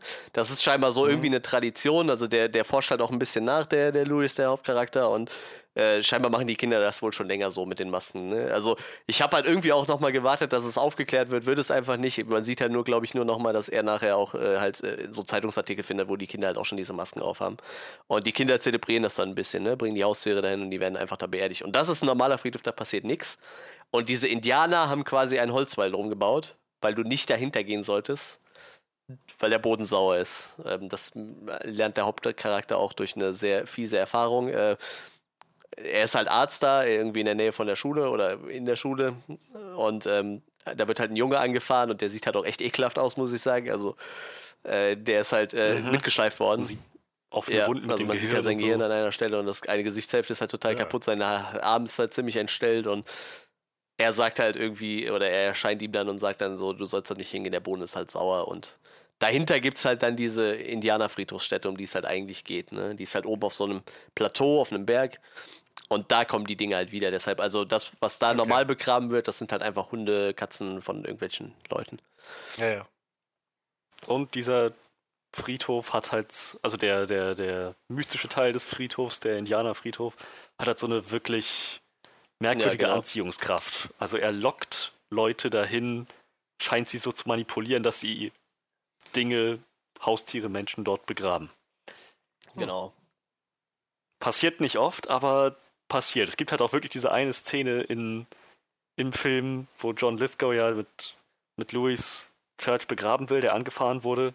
Sie wollen es erst auf einem ganz normalen Tierfriedhof machen, auf dem Pet Cemetery. Und dann gibt es irgendwelche merkwürdigen Soundeffekte und John Lithgow, also Judd, schaut auf zu dem Holzwall und sagt dann so, nee komm, du liebst deine Tochter und sie liebt diesen Kater. Komm, wir, wir begraben ihn jetzt da hinten. So, naja, so nimmt das alles seinen Lauf. Das heißt, es gab, es gab schon vorher auch Präzedenzfälle, wo Leute das schon mal gemacht Er haben? mit einem oder? Hund in Ja, dem Film. naja, wie ja. gesagt, der Bulle, der wiedergekommen ist und ähm, völlig freigedreht ist. Jemand hatte auch mal im Zweiten Weltkrieg, glaube ich, seinen, äh, seinen gefallenen Sohn da begraben, der dann das, das ganze Stadt terrorisiert hat. So, also ja, das passiert. Das ist zum Beispiel so eine Szene, die halt im Buch einfach viel, viel krasser ausgeschlachtet wird. Also im Endeffekt sind sich alle schon bewusst, dass man da keine Menschen begraben sollte. so. Und irgendwie in dem Film war das so, das wurde halt mal kurz erwähnt so und dann war es weg. Das war halt, das kommt nachher, ist für mich halt so ein Negativpunkt irgendwie. Also bei manchen Sachen haben sie halt echt wirklich wichtige, elementare Dinge aus dem Buch halt irgendwie komplett umgedreht. So, das war ganz komisch. Ja, aber wie gesagt, auf jeden Fall, ja, es gibt auf jeden Fall Präzedenzfälle und gerade äh, Judd selber hat halt schon schlechte Erfahrungen damit gemacht. So. Oh ja, ja, sein Hund er genau. da begraben, ne? Und der ist dann ein bisschen äh, amok gelaufen da. Warte mal, hat er nicht sogar die Frau getötet oder wie war das? War das nicht sogar so? Erinnere ich mich da nicht dran? Seine Frau? Ach Gott, das weiß ich gar nicht mehr. Ich, ich, nee, das glaube ich nicht. Sein Hund, er meinte doch, sein Hund hat, er hat seinen Hund zurückgebracht und dann hat der Hund irgendwie der Hund so freigedreht, dass sein Vater ihn Ach ja, quasi ja, mal stimmt, sowas. Stimmt, der war ja noch ein Kind. Genau, so war das. Ja, der Vater musste den Hund nochmal töten. Genau, das war's. Richtig, stimmt. Ich hatte da was Falsches im Kopf. Genau. Ziemlich, ziemlich düstere Story. Aber wenn wir schon mal gerade dabei sind, ähm, ich fand es ziemlich clever, wie der Film dieses Konzept vorbereitet hat. Ähm, Person X buddelt totes Objekt oder tot, totes Lebewesen Y im Indianerfriedhof ein. Das Ding kommt zurück und, naja, übt dann halt diese böse Anziehungskraft wiederum auf andere Lebewesen aus. So, man, man könnte halt sagen, ja, ähm, Louis hat seine Tochter da begraben, dann kam die zurück und hat die Mutter gekillt, die da begraben, dann den Vater, hat die Mutter den, hat die Mutter den Vater gekillt, den da begraben, dann hat der Vater den, das, den Sohn gekillt und da wahrscheinlich auch begraben. So, aber wenn man mal ganz, wenn man es mal ganz genau nimmt, hat nicht die Tochter damit angefangen, die Familie umzubringen, Ja, sondern die Katze. schon. Die Katze haben sie da begraben, dann kam sie zurück und hat die Tochter auf die Straße gelockt, vor den Laster. Das, das fand ich so krass, wenn man drüber nachdenkt. Das, es, es passiert einiges im Film dazwischen, zwischen Katze tot und, ähm, und Tochter tot, aber streng genommen hat die Katze mit diesem ganzen, diesem, diese Büchse der Pantaura ja, aufgemacht. Schon, das stimmt. Es ist aber im Buch tatsächlich auch ein bisschen anders. Da ist wirklich der Friedhof selber, dass der einfach Leute anzieht. So, ne? Hier ist ja wirklich eher so, dass die. Ja, gut, eigentlich zieht der Friedhof schon Leute an, so. Eigentlich hat der Vater, der Friedhof ja den Vater infiziert, aber da sind halt nicht, äh, da ist halt nicht so, die, dass die Katze das an das Kind weitergibt oder so und dass die da an die Mutter und so. Aber wie gesagt, wir kommen gleich noch an die, an die Unterschiede, die ich da, die mir da echt ein bisschen sauer aufgestoßen sind. Da kommen wir nachher drauf, wenn, wenn uns nichts mehr einfällt, was uns gut gefallen hat. Äh. Ja, gut. Also für mich persönlich hat das super funktioniert, ja. dieses Konzept von das, was zurückkommt, versucht andere dann auch dahin zu, dahin zu kriegen. Was halt, äh, ich, ja. klar, ich kannte die Story jetzt schon, aber äh, das mit den LKWs, was passieren musste, das musste, war dir wahrscheinlich auch direkt klar, oder? Ja. Das war mir klar. Nach dem Vor ersten allem, LKW ähm, wahrscheinlich ich meine, ich habe den, den ja, logisch, ja. Aber ich habe den, den Friedhof der Kuscheltiere von, 89. Gott, wann war der erste? Neun, 89 in den 90ern, der Film. 89. Den habe ich nie gesehen, aber ich weiß, dass da der kleine genau, Junge ja, ja. bei dieser Aber das ist tatsächlich noch gar nicht mal so das, was ich so am krassesten äh, im Unterschied finde. Nee, aber ich, ich fand es halt clever inszeniert, weil ja, es so aussah, am Anfang, wenn man nicht im Trailer schon gesehen hätte, worauf es hinausläuft, man meinen könnte, ah ja, jetzt stirbt der kleine Junge. So, für die Leute, die den Trailer nicht gesehen haben, wäre das vielleicht doch mal noch ein Schocker gewesen. Ach fuck, nee. Der Junge ja, überlebt und die Tochter stirbt. So, sie machen nicht alles genauso wie ich, im Ich glaube, ähm, also das ist halt auch im Buch so, dass der Junge eigentlich so, der, das, das, äh, der ist der begraben wird. Aber ich glaube, das hättest du halt auch schauspielerisch nicht so geil lösen können, so, ne? Weil ich meine, äh, das sind halt, äh, waren halt Zwillinge, die wahrscheinlich ja zwei, drei Jahre alt sind. Ne? Die sind halt auch schauspielerisch da nicht zu so viel fähig wie du. Das wahrscheinlich, so im Roman ist das schon ziemlich intensiv, so mit dem Jungen, so, ne? Sie Wesensveränderungen und so, aber mach das mal mit einem kleinen Kind so, ne? Bring dir das mal als Schauspieler bei, so. So gut sind die halt meistens dann noch nicht im Schauspiel Schauspielern. Ich denke mal, das war halt auch ja. so noch ein Kniff. Ne? Ich meine, die, die äh, Schauspielerin war, war ja wahrscheinlich irgendwie schon 8, 9, 10, ich weiß es nicht. Und äh, ich glaube, mit der konnte man auch einfach dann besser arbeiten. Ne? War jetzt so mein Hintergedanke, das wird wahrscheinlich auch noch eine Rolle gespielt haben, denke ich mal. Ich weiß, ich, ich, ich habe den Film habe ich echt nicht mehr so krass präsent von, von 89. Ich habe den halt irgendwann gesehen, so, aber ich meine, da rennt der Junge halt auch meistens einfach nur irgendwie so ein bisschen weh durch die Gegend halt, ne? Also der liefert da jetzt nicht die Schauspielleistung seines Lebens ab. ja, klar. Ja, äh, was hätten wir denn noch? Ich bin gerade am überlegen. Äh, oh, Im Kino hatte ich noch ein paar Sachen auf jeden Fall. Die Musik ist mir auf jeden Fall nicht wirklich aufgefallen, jetzt weder positiv noch negativ. Das heißt, meistens war sie dann ja relativ okay. Das ist ganz gut untermalt. Ähm,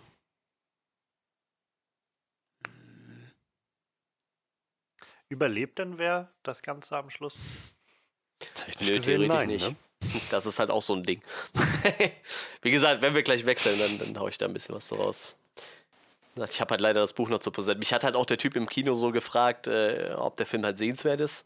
Und dann habe ich ihn halt gefragt, ob er so äh, das Buch oder den alten Film kennt. Dann hat er gesagt, nein. Dann sage ich, ja, dann kannst du den auf jeden Fall mal angucken. so ne. Aber wenn du halt beides kennst, dann weiß ich nicht. Also ich würde jetzt nicht sagen, ich jetzt bereut, dass ich den gesehen habe, aber ich fand halt beides andere halt besser. Gerade weil die am Ende ziemlich viel getrickst hatten noch. Ne? Bisschen anders gemacht haben halt. Was ich halt, also ich fand, das hat halt wesentlich mehr Atmosphäre gehabt, das Originalende. Wie gesagt, ich, ich werde es dann gleich erzählen, wenn wir rüberspringen. Mm, mm, mm. Ja, Judd ist ja mit einer der ersten, der geext wird, ne? Also nachdem das Mädel tot ist. Was ein bisschen schade ist. Ja, ja aber, aber interessanterweise der Einzige, nee, der nicht zurückkommt, ne? der wird da nicht beerdigt. So, Ellie killt ihn auf eine sehr ja. grafische Art und Weise. Ähm, also nicht, nicht unbedingt nee, gruselige ja, Art und Weise, aber sehr grafisch Fall. halt, ne? Ja, obwohl, ähm, ja, dieser Face-Swap von ihr war nicht auf dem Friedhof. Crazy so, ne? Ja, klar, natürlich war das creepy, aber meist, es war eigentlich Also für, für Johannes gerade, also die, die, die Tochter kriegt halt auf einmal das Gesicht von Judds Frau kurzzeitig und dann mhm. geht's halt wieder zurück. Jobs ja, natürlich. Ja. Ähm, was wir auch noch gar nicht erwähnt hatten, ist, also die, die Mutter hat halt immer so Flashbacks, das war halt ziemlich cool, das ist auch relativ dicht an dem, was im Comic passiert ist. Ihre Schwester. Comic. Äh, im, im Buch, Entschuldigung, im Roman. Comic. Vielleicht gibt es auch einen Comic dazu, ich weiß es gar nicht, aber nein, nein, natürlich im, im Roman. Ähm, die äh, Schwester hatte so ich weiß gar nicht mehr, wie die Krankheit hieß. Auf jeden Fall so eine, so eine Wirbelsäulen-Knochenverkrankungskrankheit.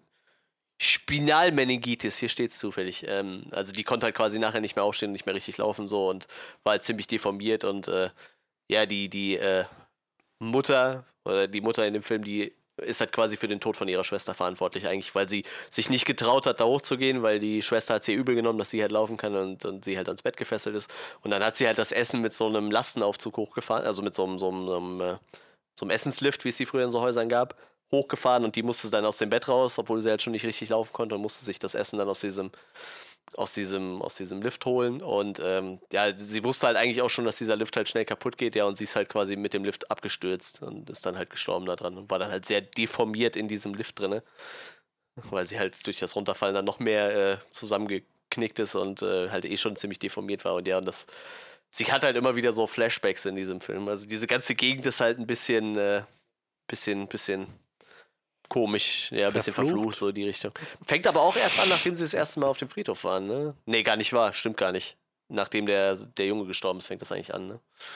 Der kommt, glaube ich, als erstes wieder. Dieser Victor Pasco. Ja, und auf jeden Fall haben dann halt alle irgendwann zwischendurch mal Visionen und sie wird halt sehr oft von ihrer Schwester heimgesucht. Sie steht halt zum Beispiel vorm Badezimmerspiegel und hört halt dieselben Geräusche. Dieses, äh, jemand steht auf, geht halt ein Stockwerk mhm. höher hin, schiebt halt quasi die Luke auf und will sich das Essen nehmen und stürzt dann ab. Und wenn sie dann quasi den Spiegel vom, vom Badezimmer aufmacht, wo halt die Zahnbürsten stehen, dann sieht sie halt dieses Bild nochmal von ihrer abgestürzten Schwester und so. Also schon sehr, sehr creepy Zeug, creepy Zeug irgendwie so. Das hat auf jeden Fall, das waren so Sachen, die halt echt Spaß gemacht haben an dem Film so. Wie gesagt, die sind halt auch relativ nah noch am Buch und die sahen halt auch echt cool aus. Da haben sie sich echt, das haben sie echt schön gemacht. Das war halt diese Art von Horror. Du wusstest genau, was eigentlich passiert und trotzdem war es halt irgendwie creepy as fuck, als es dann wirklich passiert ist. So. War ziemlich cool, hat mir ganz gut gefallen. So Szenen gab es da halt öfter. Und wie gesagt, das Kind hat halt irgendwie auch diese Vision. Deshalb bin ich, ich bin mir nicht ganz so sicher, ob es halt das Shining ist, weil, wie gesagt, die hatten ja alle irgendwie Visionen. Ne? Ja, aber ich, ich meine gerade die Szene, wo, wo der, der kleine halt Victor Pascaus Geist bei sich im Zimmer gesehen hat, wo er auch in seiner Krippe stand und dann so auf die, die quasi in die, in die leere Ecke geschaut hat und so gerufen hat, Pascal, Pascal. Das ist, glaube ich, irgendwie eine Referenz auf ähm, auf, auf das Shining oder auf gerade, also ähm, Stephen King, wo genau dasselbe auch passiert, halt nur mit einem Mädchen, wo man ganz genau weiß, ja, die gut, hat das, das Shining. schon. Also tatsächlich, also im, im, bei den Romanen steht ja mal bei, wo es Verknüpfungen gab, da gab es tatsächlich keine da in die Richtung, aber das muss ja nicht unbedingt was heißen, ne? Dieses, also gerade, ich lese ja gerade die Fortsetzung zu Shining und da lernt man halt, wie, wie weit dieses Shining eigentlich äh, so seine Wellen schlägt und dass das Shining halt auch ganz andere Form haben kann, als nur du siehst halt Trutte und äh, hast halt so ein so ungute Vorahnung, sage ich mal. Ne? Also da gibt es halt noch ganz andere Formen von. Ja, wie gesagt, kann ja sogar einfach ein Kniff gewesen sein von den, äh, von den Regisseuren, die einfach noch mehr King-Referenzen reinbringen wollten. Wie gesagt, ich glaube, seit der Castle Rock-Serie ist das äh, ist das ja sehr beliebt, dieses äh, Verknüpfung bringen. Castle Rock ist ja eine ein einzige Anspielung auf alle möglichen King-Dinger da irgendwie. Du hast da immer mal wieder Charaktere, die auftauchen, die in King-Romanen mitspielen und so. Diese ganze Gegend, wo die sich da befinden, ist ja sehr King-lastig. Das kommt ja sehr gut an. Die soll sehr gut sein, die Serie. Ich habe die ersten zwei Folgen gesehen und fand die auch sehr gut. Diese, der Storyplot ist halt ziemlich geil so. Hast du mal durchgelesen, was so. Die, die nee, nee, gar nicht weiter. Ich hatte halt bloß mitbekommen, weil doch der Mark Bernardin, der Kumpel von ja. Kevin Smith, mit dem er den äh, Fat Man Beyond macht. Den Podcast, der ist Autor dabei. Ah, krass. Bei, dem, ja. bei Castle Rock und die hatten da jetzt halt, glaube ich, irgendeinen Writer Award auch, glaube ich, für gewonnen oder waren nominiert. Ja, also ich, ich reiß das mal kurz ab, ohne zu spoilern. Also im Endeffekt geht es darum, die, die, es geht halt um diesen Knast, den es auch bei äh, aus, genau, Schaustein um den Knast eigentlich. Und ähm, da kommt halt eine neue Chefin hin, so, der Alte hat sich halt, äh, hat sich selber weggeext. Und ähm, es ist halt eine totale Überbelegung in dem Knast und dann sagen die, ja, hier, da und da in der Ecke hat es halt mal gebrannt und seit es da gebrannt hat, ist das Ding halt nie saniert worden. Aber eigentlich haben wir hier noch einen kompletten, kompletten Trakt, der eigentlich nur renoviert werden müsste, der halt noch intakt ist. Und die finden dann da halt zufällig irgendwo so eine, so eine, so eine Leiter nach unten, gehen dann halt in den Keller, in diese Hochsicherheitsecke. Und da sitzt halt ein junger Mann, gespielt von äh, Bill Skarsgård. Und äh, der lebt halt schon seit 20 Jahren da unten im Knast eigentlich und keiner wusste, dass der existiert. Also den haben die, den hat halt einfach der damalige Direktor weggesperrt und äh, hat den da quasi einfach behalten und man weiß halt nicht warum. Und darum geht es halt in der Serie. Es wird halt aufgeklärt, wo kommt der her. Also wer es ist, kommt ziemlich schnell raus, aber wo kommt der her und wie ist der da unten gelandet und so. Sehr Mystery und creepy auf jeden Fall. Äh, nicht, nicht Horror, aber auf jeden Fall sehr cool. Mystery-lastig. Also ziemlich cool. Wie gesagt, das, was ich jetzt erzählt habe, war halt nur so ein bisschen, was in der ersten Folge passiert, war jetzt ja. kein großer Spoiler, ne? Also das ist halt so einfach dieser Story-Aufhänger. Sie halt einfach diesen Jungen da unten finden oder mittlerweile halt schon Erwachsenen der da einfach als Kind verschwunden ist und einfach seit 20 Jahren oder so da unten halt haust. In einem nicht beleuchteten Kellertrakt von einem, von einem Knast. Ja, und dann muss sich halt die neue Chefin von diesem, diesem Hochsicherheitsgefängnis da halt drum kümmern irgendwie. Ne? müssen wir den jetzt geheim halten, müssen wir den melden, müssen wir sagen, so hier, der ist bei uns inhaftiert oder keine Ahnung, weiß ja auch gar keiner, warum der da sitzt. Ist auf jeden Fall eine ziemlich spannende Story irgendwie. Ja, auf jeden Fall, wie gesagt, diese Serie ist halt schon voll mit Anspielungen auf King, deshalb ist halt gut möglich, dass es in dem Film halt deutlich mehr Anspielungen gibt irgendwie. Ich glaube, das ist auch mittlerweile in allen Filmen irgendwie so, dass sie das gerne mal einbauen in diesen ganzen King-Dingern. Außer jetzt vielleicht in, in, in äh, Geralds Game oder so, weil es sich halt einfach auch nicht anbietet, da irgendwie schwer was reinzubasteln. Ja. Haben wir noch was? Freddy, haben wir noch was?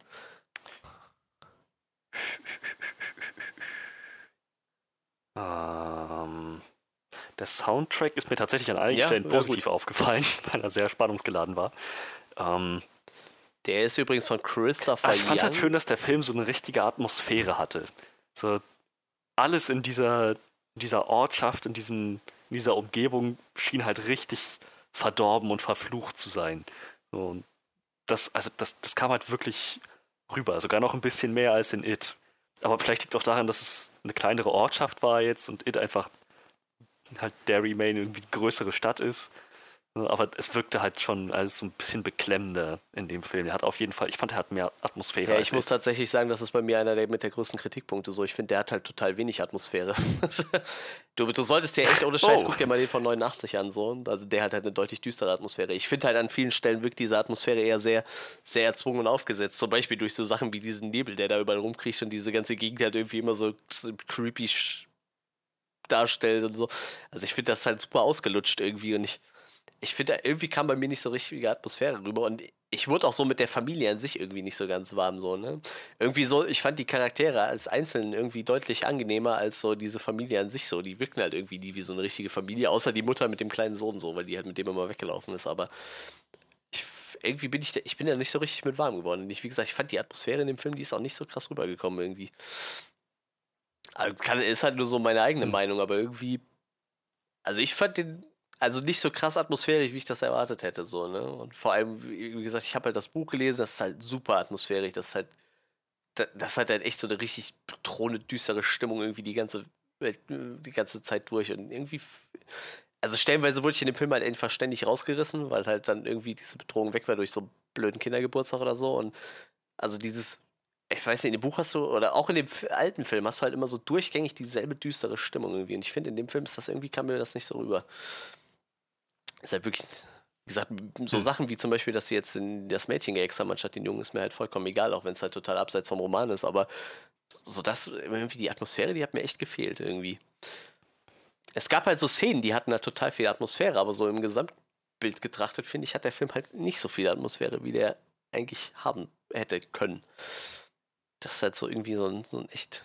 Also mich hat das nicht so krass umgehauen. Ich bin halt so, ich habe halt so Filme, die guckst du im Kino, dann setzt du dich in ein Auto und musst halt noch irgendwie im Dunkeln nach Hause fahren und du äh, denkst halt so, hoffentlich nicht auf der Rückbank so, ne? Also hast halt irgendwie, du fährst halt schon mit so einem flauen Gefühl nach Hause so und denkst dir so, boah, wenn ich zu Hause bin, gucke ich mir jetzt erstmal irgendwie noch eine Folge Comedy an, bevor ich pennen gehe.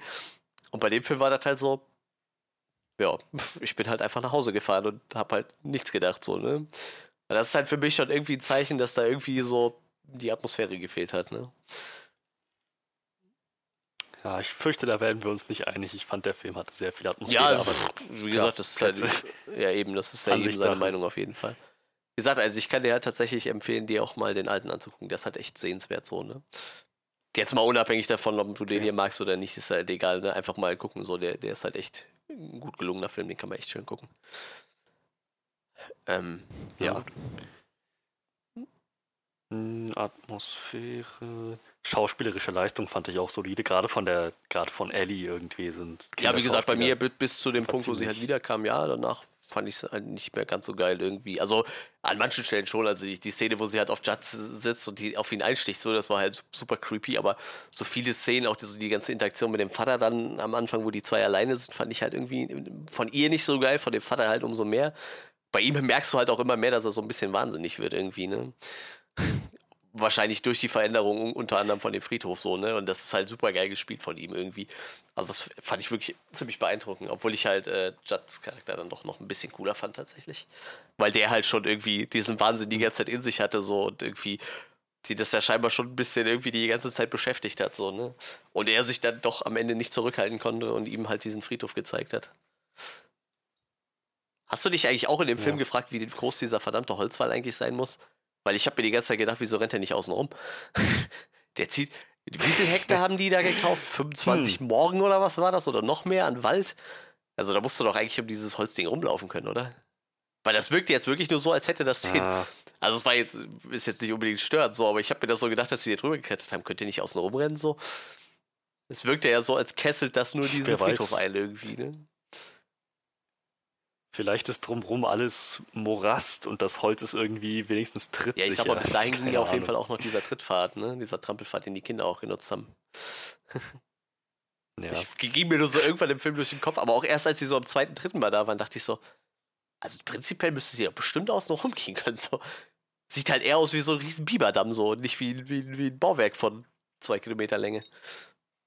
Naja, wie gesagt, das war nur so, das ist halt jetzt kein, keine Kritik oder so. Es ging mir nur irgendwann mal durch den Kopf, dass es halt auch irgendwie was äh, anders sein könnte. Naja. Hast du noch was? Ja, aber ich glaube, dann durch, ja. Dann können Alles wir langsam klar, ja, dann switchen. gehen wir jetzt zu, rüber zu den Sachen, die uns nicht so gut gefallen haben. Außer Johannes hat noch irgendwelche Fragen gerade irgendwie. Nö, also ich glaube, erstmal bin ich gespannt, ähm, was ihr jetzt noch so ein bisschen auch über den was du gerade zum Plot dann erwähnen ja. willst, zum Ende.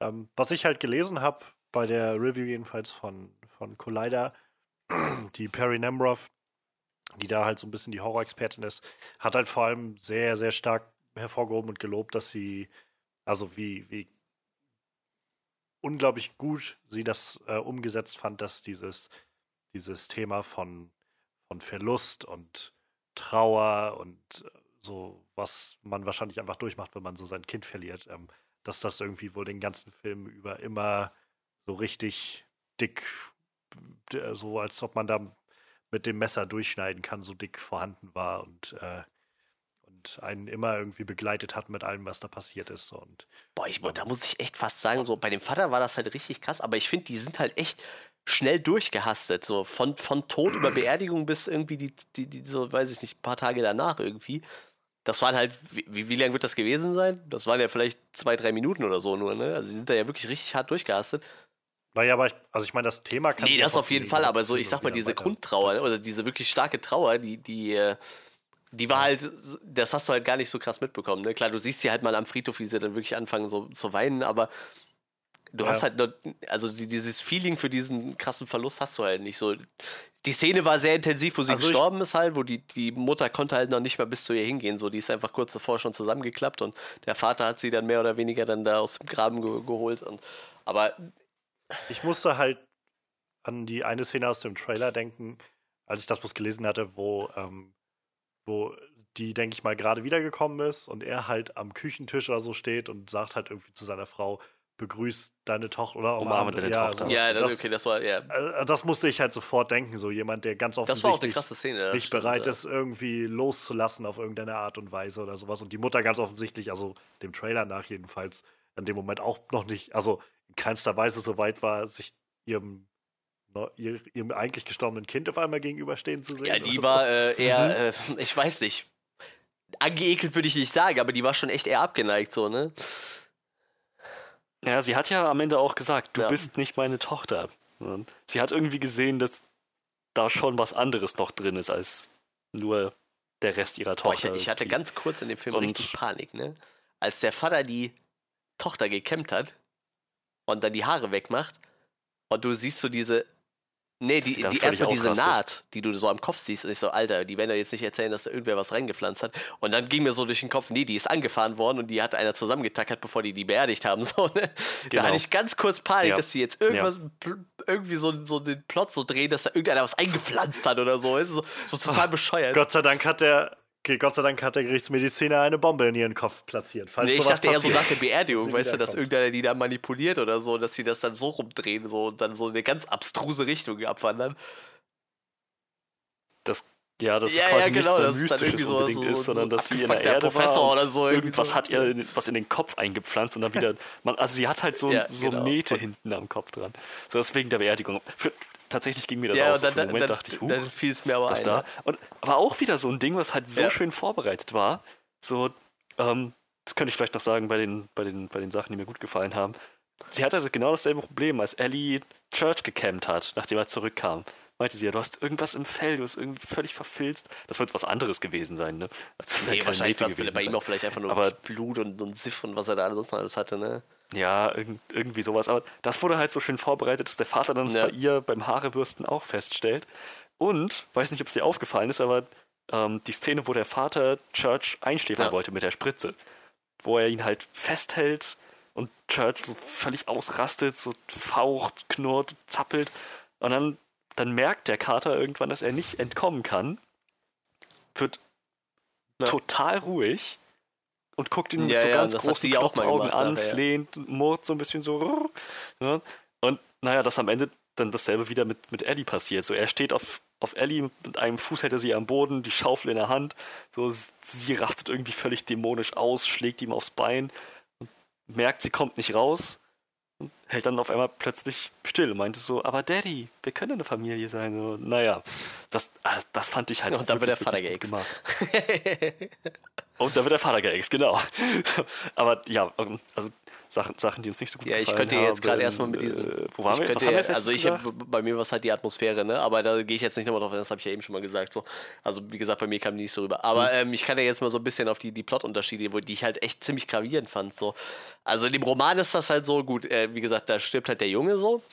Ähm, das, aber wie gesagt, das finde ich halt eigentlich gar nicht so schlimm. Ne? Ich meine, äh, ob du jetzt deinen kleinen Sohn oder dein Kind oder deine bisschen ältere Tochter verlierst, macht ja im Endeffekt keinen Unterschied so. Ne? Und das halt, wie gesagt, vielleicht natürlich, wie Freddy schon sagte, so im Hinblick auf den Trailer so, die Leute wussten vielleicht eigentlich, was kommen sollte und dann stirbt halt die Tochter.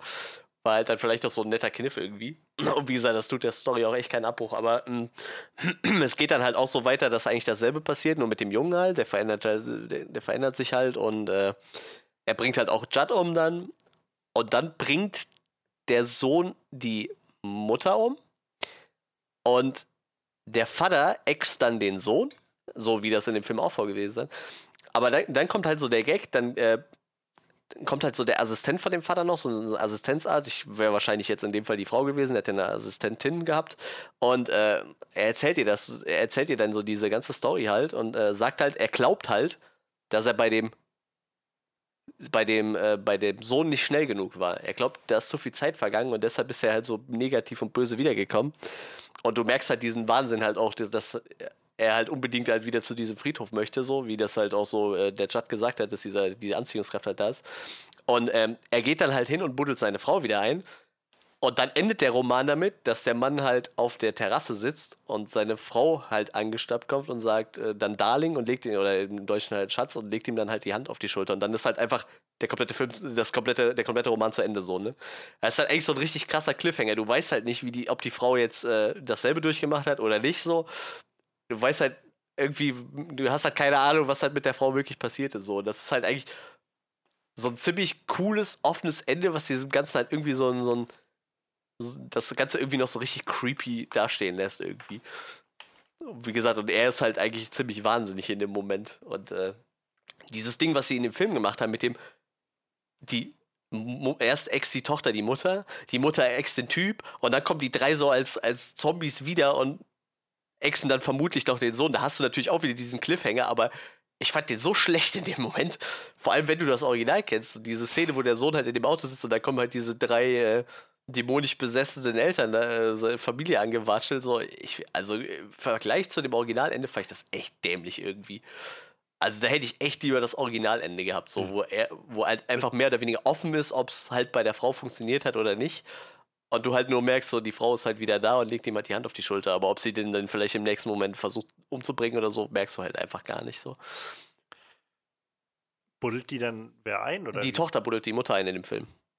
Und dann äh, geht der, kommt sie halt zurück und will natürlich den Vater noch irgendwie exen oder so.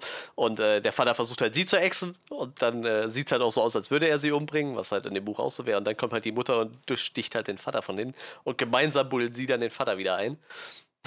Und dann sieht man halt noch den Sohn, der hat sich halt, äh, den hat der Vater ins Auto gesetzt, hat gesagt, mach niemandem die Tür auf, auch nicht deiner Schwester. Und ja, und dann wandern die halt zu dritt auf den, auf den Wagen zu, wo der Sohn drin sitzt und dann springt dann noch die Katze auf die Motorhaube.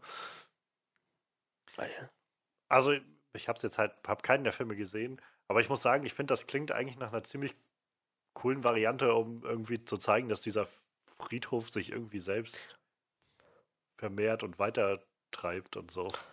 Ja, ich weiß nicht, also bei mir hat das Ende überhaupt nicht gezündet. Ich fand das echt ziemlich, ziemlich dämlich so. Wie gesagt, ich habe jetzt auch keine Ahnung von der Inszenierung dabei, aber also es klingt auf jeden Fall, ich meine, beide Enden klingen creepy und ist auf jeden Fall eher nach einem Downer.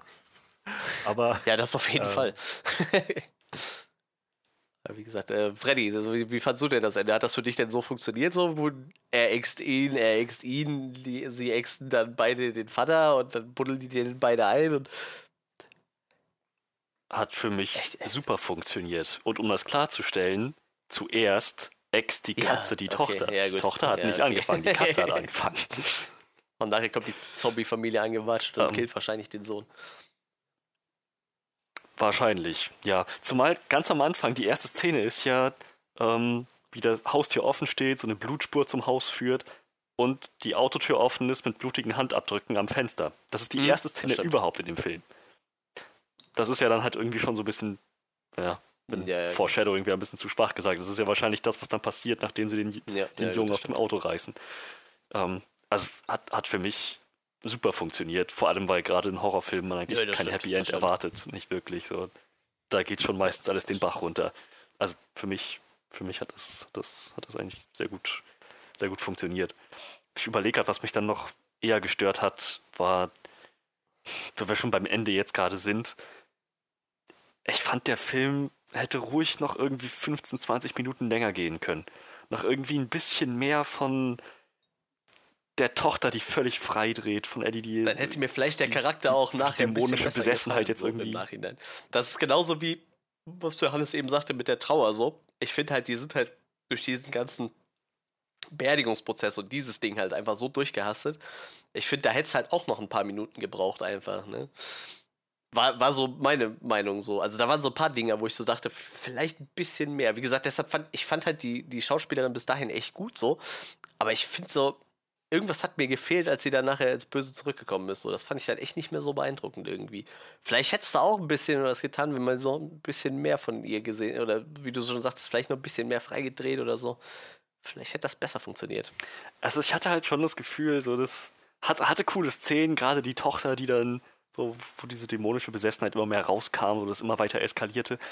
Aber ich hatte nicht das Gefühl, dass irgendwo der Film so einen richtigen Klimax hatte, so einen richtigen Höhepunkt, wo so, so, weiß nicht, wo so alles explodiert. Und das hätte ich mir gewünscht. Der, der Film hat so viel Spannung aufgebaut und dann, dann gab es auch irgendwie so einen runden Abschluss, aber ich hatte nicht das Gefühl, dass ich diese ganze Spannung wirklich entladen konnte. Und ich hätte mir das gewünscht. Der Film hätte das auch wahrscheinlich gut hingekriegt, wenn sie es versucht hätten. Sie hätten, hätten ich glaube, im, im, im, Buch ist so der, der, der Höhepunkt, glaube ich, so der, wo der, der, da geht halt der Vater nachher her, nachdem er dann seine äh, Tochter geäxt hat und fackelt die Hütte ab von denen. Also das, was man halt im Film gesehen hat, so, ne, da brennt die Hütte ja am Ende. Aber das war so im Film, äh, im Buch hat es halt so da ziemlich steil drauf hingesteuert. So, das war dann so der Höhepunkt. Ne? Da war halt sein Wahnsinn war halt auf einem ziemlich hohen Level so und dann hat er halt die Frau beerdigt und fackelt halt die Hütte ab so das war halt. Der Film, der zog sich dann relativ so durch, ne? Habe ich so das Gefühl. Ich, vor allem, das war halt auch so, so komisch irgendwie. Die haben das ja gezeigt, so das brennende Haus von oben so. Aber so wirklich, was da abgegangen ist, hat man ja nicht mitgekriegt, ne? Wer da jetzt nachher die Hütte abgefahren In dem Fall war es ja eh ein bisschen anders, weil der irgendwie nachher alle irgendwie äh, untot waren quasi. Oder besessen oder keine Ahnung, wie man es nennen möchte. Äh, ich könnte dir nicht mal, glaube ich, sagen, wer das Haus abgefackelt hat. Ähm, ja, das, das siehst, sieht man doch nachher von oben. Du siehst von oben nachher, wie es brennt. Wie die, äh, das ist die Szene, die auch am Anfang zu sehen war.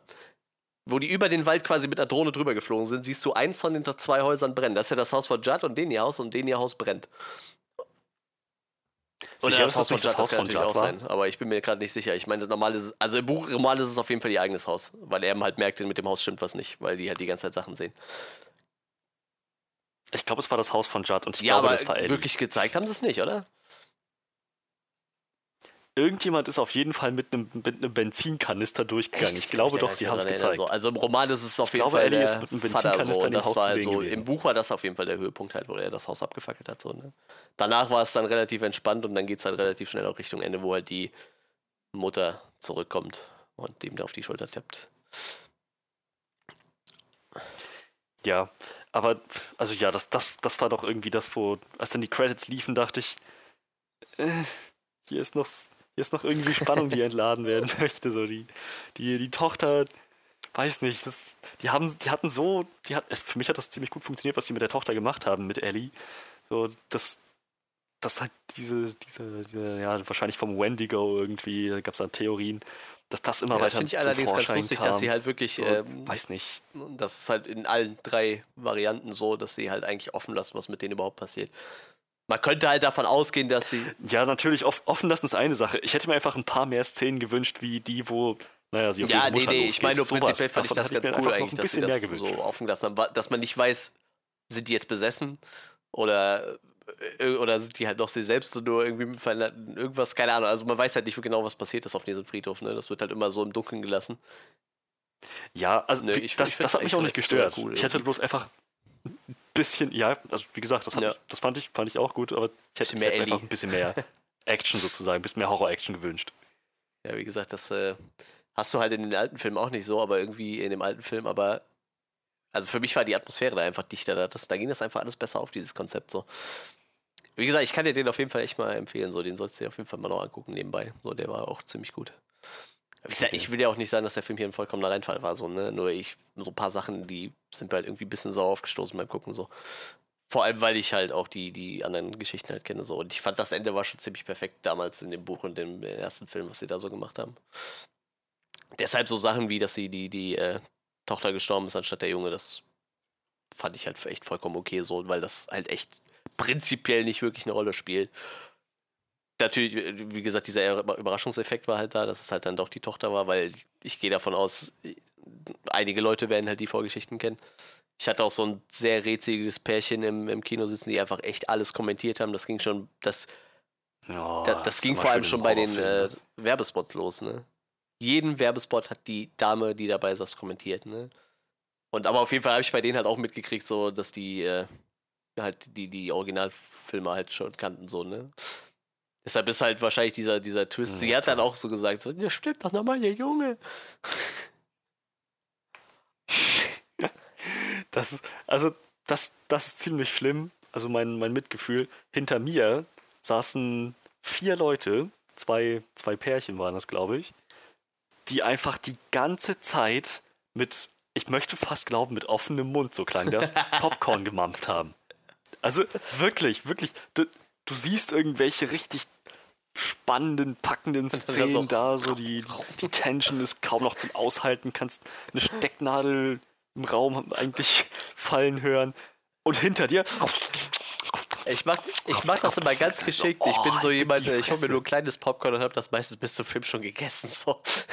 Ich, bin, ich, bin- ich bin einer von diesen Leuten. So, wenn ich sowas auf dem Schoß stehen habe, ist das meistens bis zum Film eh schon leer. So, dann ist dann ist okay.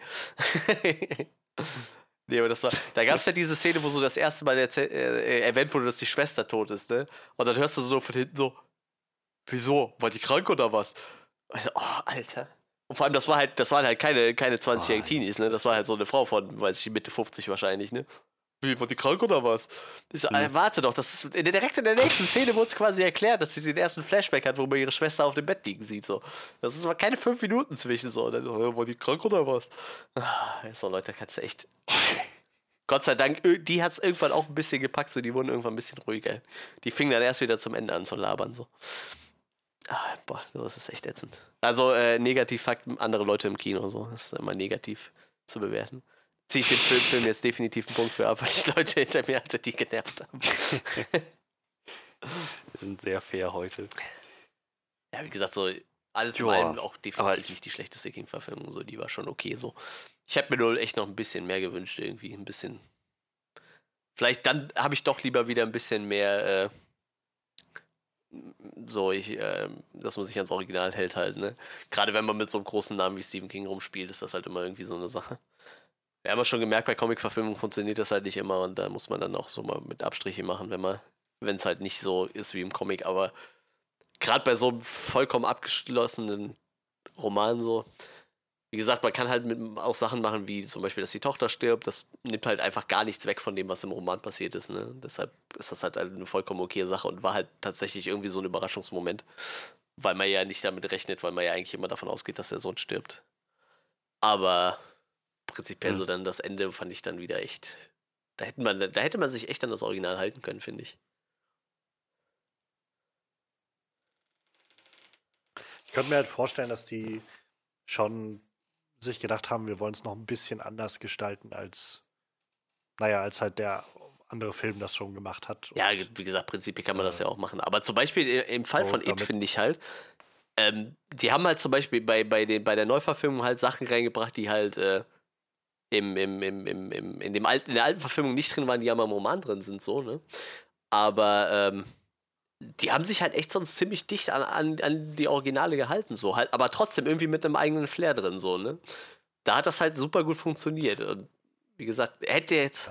Ich glaube, es wird, es wird interessant, ob jetzt, wenn der zweite It-Film kommt, ähm, sie dann am Schluss auch einfach so ein gro großes, komisches Spinnenwesen bezwingen müssen. Oder ob die sich da was anderes ausdenken. Ja, das ist natürlich dann ein bisschen wie gesagt, sie haben ja auch die eine Szene, da, da, hat ja auch jedes Portal drüber geschrieben, warum war diese eine Szene nicht drin? Weißt du, wo sie dann halt aus der Kanalisation herkommen müssen. Halt. Ja. ja weil du das einfach nicht bringen kannst. So. Das war halt im Roman, war die Szene schon irgendwie komisch. So. Ich meine, im Endeffekt sollte die so das Band zwischen denen. Wenn ein Mann, der irgendwie, weiß ich nicht, 24 Stunden nur auf Kokain ist, sowas schreibt, dann Vielleicht muss man auch einfach ein paar Sachen einfach raus. Ich meine, im Endeffekt wollte er damit so einfach zeigen, dass das Band zwischen denen allen irgendwie gestärkt ist. Aber ich meine, dafür müssen nicht alle mit dem zwölfjährigen Mädchen schlafen. So, das ist halt irgendwie komisch so. Das ist halt sehr, sehr merkwürdig. Aber ja, äh, wie gesagt, die Szene war ja im Film auch nicht drin. Ich glaube, da ist auch keiner böse drum, das braucht halt keiner. Also man hat auch so gemerkt, dass das Band zwischen denen dadurch gestärkt worden ist. Ich bin halt bei dem Film so, ich glaube, wir sind mit Pet Cemetery langsam auch so ziemlich durch, aber ähm, ich bin bei It halt auch echt gespannt, wie sie das Ende regeln, weil eigentlich hat It ein ziemlich trauriges Ende so. Ich will das jetzt auch nicht vorwegnehmen, so, wenn, wenn euch das interessiert, könnt ihr das gerne irgendwie bei Wikipedia nachlesen oder ihr kauft euch den Roman so. Also mich hat das Ende echt irgendwie mitgenommen nach dieser langen Reise, vor allem weil das mein erstes großes Buch, was ich gelesen habe, seit der Realschulzeit.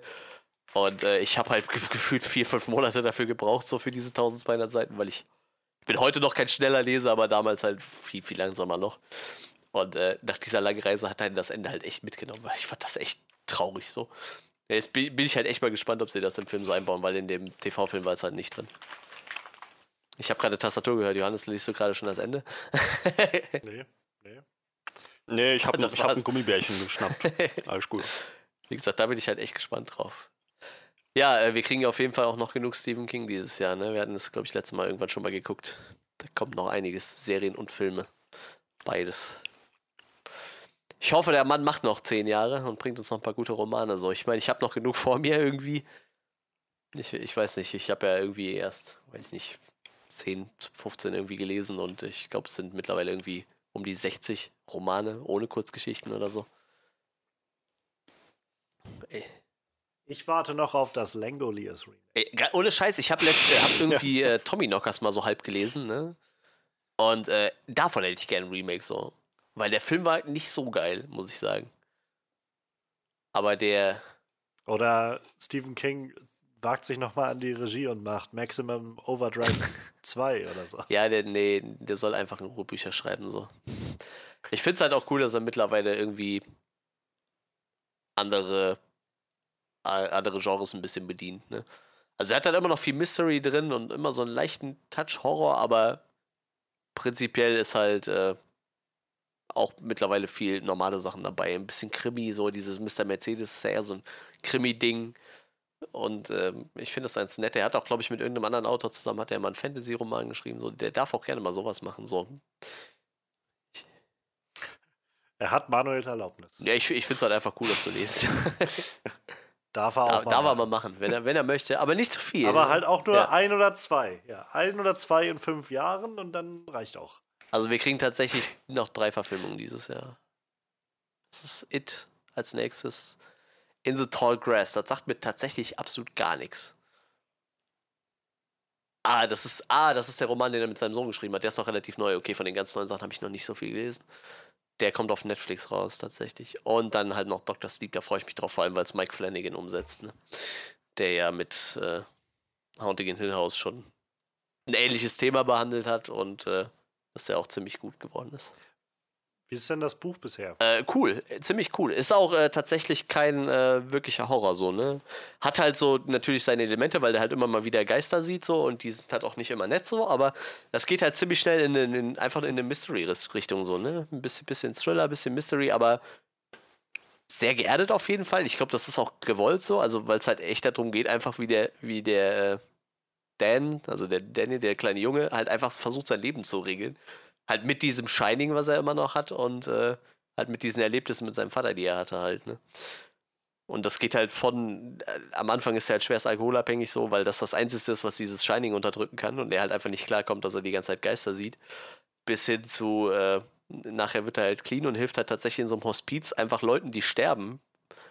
Dadurch, durch dieses Shining kann er ja quasi, kann er ihnen halt helfen, so in, in dieses Geisterstadium zu kommen halt.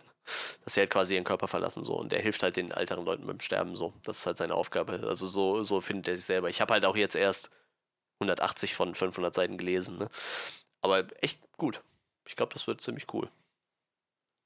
Ja, das ist ja schon. Und ähm, er ist tatsächlich dazu hergegangen, das so zu schreiben, dass halt, wenn du sagst, mir hat der Film besser gefallen, weil er mag den Film ja nicht so gerne, aber er ist halt so dazu hergegangen, dass du halt sowohl den Film gesehen haben kannst, ohne das Buch zu lesen und dann Dr. Sleep lesen kannst, aber auch den Roman lesen kannst und Dr. Sleep. Also er lässt halt die Sachen, die halt, äh, wo sich die, der Film und der Roman unterscheiden, die lässt er halt einfach weg. Und das, man merkt es halt auch nicht, ne? Das stört halt den Lesefluss nicht.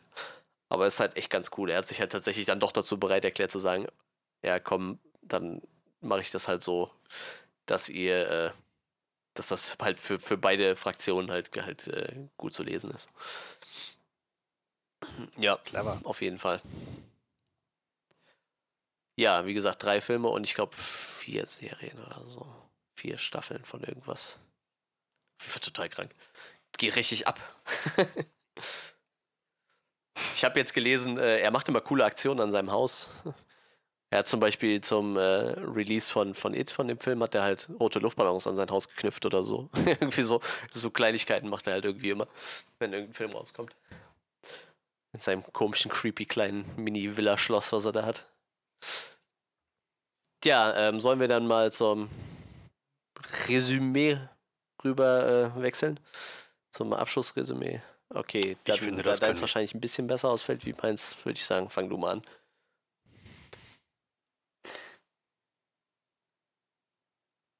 Da meins besser Ja. ausfällt, sollte ich anfangen. Wir fangen jetzt mit den netten Sachen zuerst an. Ich werde den Film ja eh nicht komplett zerreißen. Ich fand ihn Na gut. okay.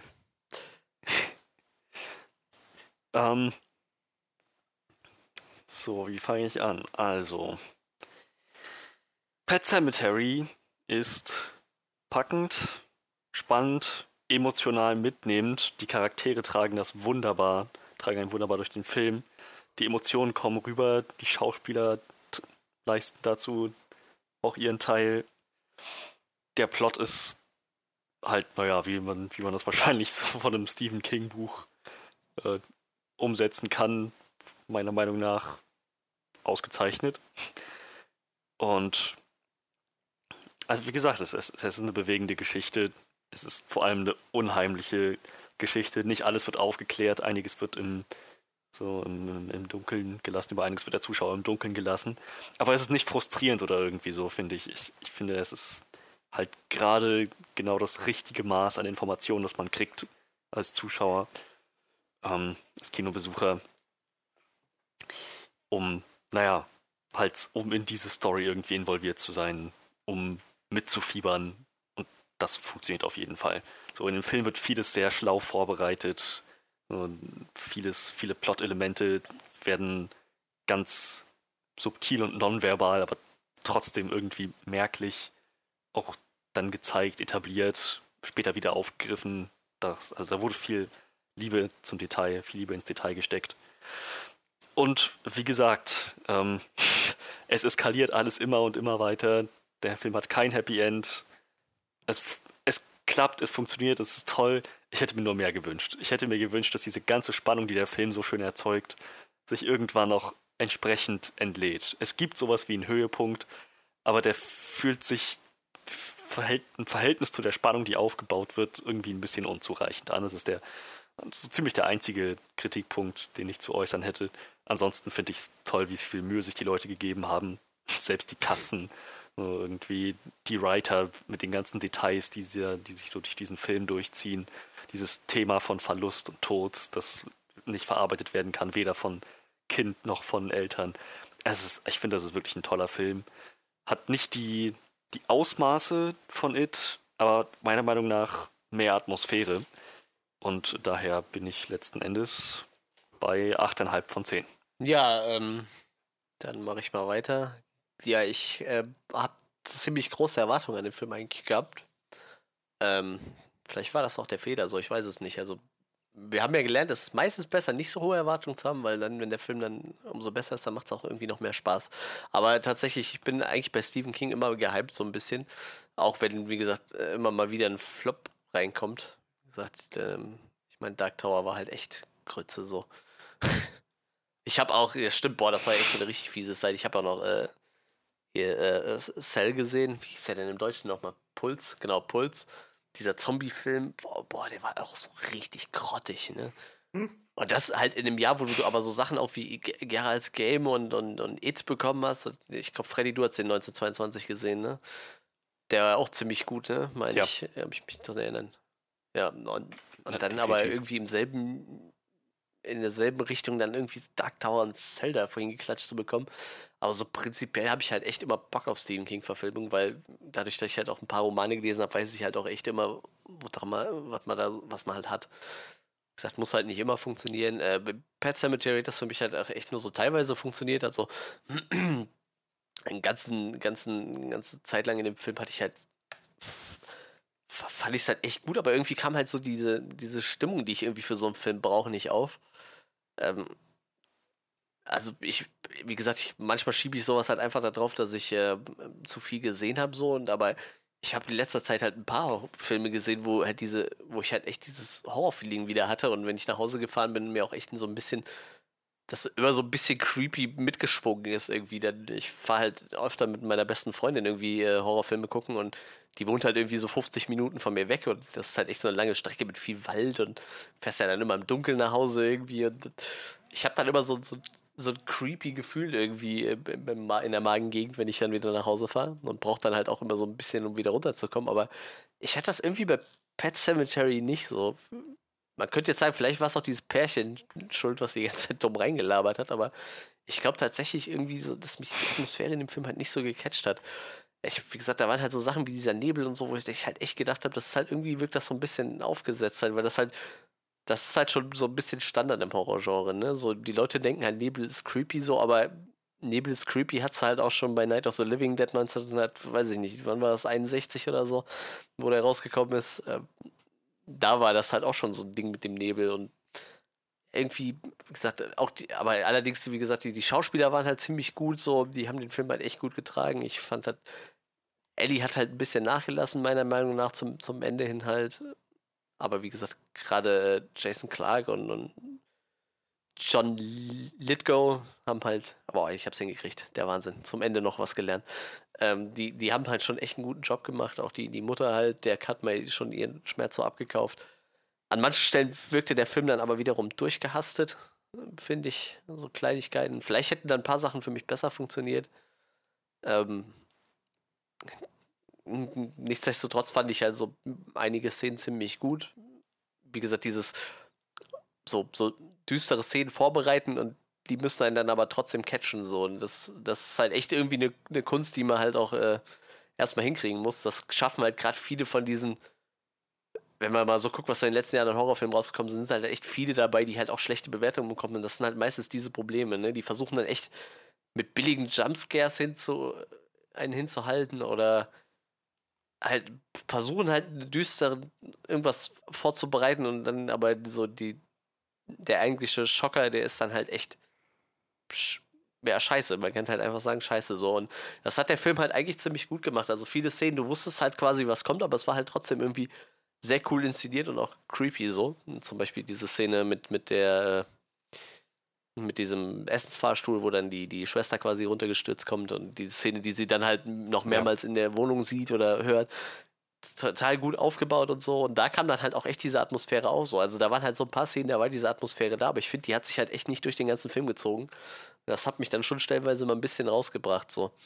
Ja, und für mich der größte Knackpunkt war halt dann leider doch irgendwie das Ende so. Also ich fand das Originalende dann doch deutlich besser und finde, das hätte halt auch irgendwie nicht sein müssen. Ne?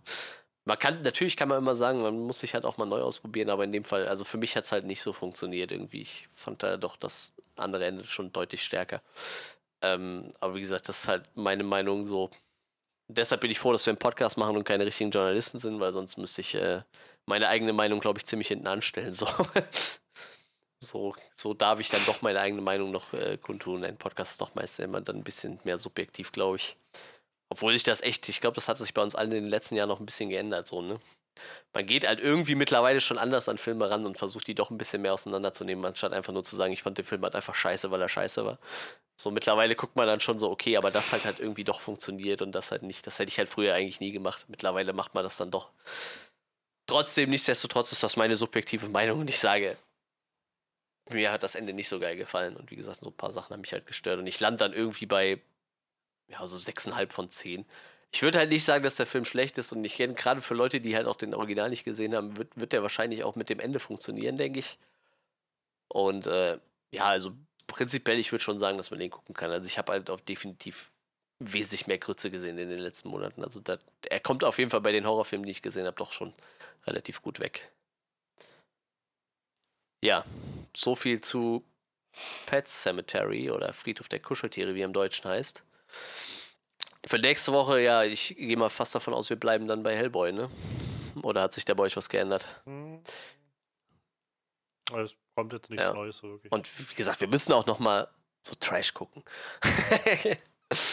wir hatten lange keinen Trash mehr, so, so richtigen Trash. Gibt halt immer diese. Ich mag das halt. Entweder muss halt ein Film richtig schlecht sein oder richtig gut. So alles mittendrin ist halt.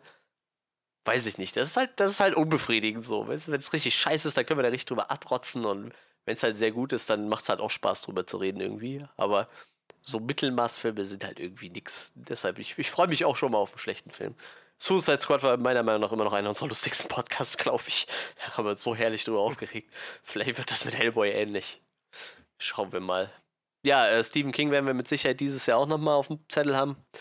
Also ich gehe mal schwer davon aus, dass wir It auf jeden Fall wahrscheinlich alle gucken werden. Da wird Johannes dann auch nicht hinein sein können, denke ich. Ne? Ähm, Dr. Steve weiß ich nicht. Ich weiß nicht, wie weit ihr, wie er so mit Shining steht, ob ihr Shining, Shining mal angeguckt habt. Den will ich mir eigentlich noch bis dahin irgendwann ja, mal anschauen. Dann können wir den ja vielleicht auch machen, Dr. Sleep. Wie gesagt, Dr. Sleep wird wahrscheinlich ein bisschen entspannter, denke ich, wie Shining. Wo Shining ist halt, der ist halt eher ziemlich cool als nur wirr und verrückt. Der lebt halt einfach von Jack Nicholson, der halt einfach vollkommen freidreht. Hat zwar auch ein paar gruselige Momente, aber im Endeffekt ist das halt eher so psychomäßig.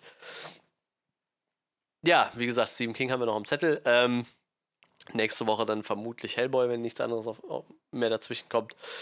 Ähm, ja, vergesst nicht, dass wir die Woche noch eine äh, Recap zu Game of Thrones aufnehmen werden. Wir nehmen die dann morgen auf. Wann wir die releasen, haben wir noch gar nicht so festgelegt. Ne? Gucken wir dann mal. Wahrscheinlich auch zeitnah, vielleicht ein, zwei Tage nach dem Podcast, denke ich. Oder hauen wir die noch vorher sogar raus? Ne, das wird nicht hinhauen, glaube ich, zeitlich. Ja, sagen wir irgendwann kurz nach dem Podcast wird die dann kommen und wir versuchen das auf jeden Fall wöchentlich. Wird wahrscheinlich nicht bei jedem jede Woche klappen dass immer beide dabei sind, aber äh, alle drei dabei sind. Oder aber manchmal ist vielleicht dann René dafür als Ausgleich da. Schauen wir mal. Sechs. Das ist ja das Gute, wenn man zu dritt ist. Dann kann ja, man klar. gegebenenfalls nochmal ausgleichen, wenn einer. Genau, genau, das ist es halt. Das ist sehr praktisch. Das stimmt. Ich habe, wenn wir nur mit zwei Leuten podcasten würden, dann wäre das echt manchmal schwierig. Ne? Dann müssten, wären wahrscheinlich deutlich mehr Episoden ausgefallen, wie, wie es jetzt bei uns der Fall ist. Wir haben es ja meistens doch immer hingekriegt, wöchentlich was zu machen. ja, auf jeden Fall kriegt ihr jetzt die nächsten sechs Wochen von uns zweimal die Woche was um die Ohren gehauen. Also plant euch schon mal ein bisschen mehr Zeit ein. Ähm, ja, ihr könnt wie immer ähm, unsere Sachen natürlich bei iTunes hören, dürft ihr auch gerne bewerten. Obwohl ich gehört habe, Apple scheint jetzt irgendwie iTunes äh, so äh, langsam auslaufen zu lassen. Ne? Die werden jetzt irgendwie, äh, habe ich jetzt gelesen, planen die irgendwas Neues, was quasi iTunes ersetzt. Müssen wir dann echt mal gucken, wie das mit dem Podcast so läuft. Ob die dann für die Podcasts irgendwas Eigenes okay. machen. Also so, weil du ja bei iTunes theoretisch alles machen kannst. Ne? Ich glaube, da sind Filme drin, mhm. äh, Filme, Serien, aber auch. Ja, genau. Apple Store, ne? Und äh, irgendwie wird das wohl ein bisschen, planen die da was anderes. Kursiert gerade so auf jeden Fall im Netz. Müssen wir dann mal schauen. Ähm, ja, auf jeden Fall, sonst, ihr kriegt uns natürlich auf Soundcloud, ihr könnt uns natürlich als Feed abonnieren, RSS-Feed. Ähm, und sonst, wie gesagt, ihr dürft gerne mal mit uns in Kontakt treten, dürft auch sagen, was ihr natürlich von dem Film haltet, ob ihr eher Freddys Meinung seid und das Ende halt äh, ziemlich gut für euch funktioniert hat oder ob ihr vielleicht auch denkt, okay, das alte Ende fand ich besser. Wie gesagt, lasst es uns gerne wissen. Wir äh, werden äh, auch antworten. Meistens. ähm, ja, sonst würde ich sagen, wünsche ich mir euch noch einen schönen Morgen, Mittag oder Abend, je nachdem, wann ihr diesen Podcast hört. Und ähm, wir hören uns nächste Woche. Auf Wiedersehen.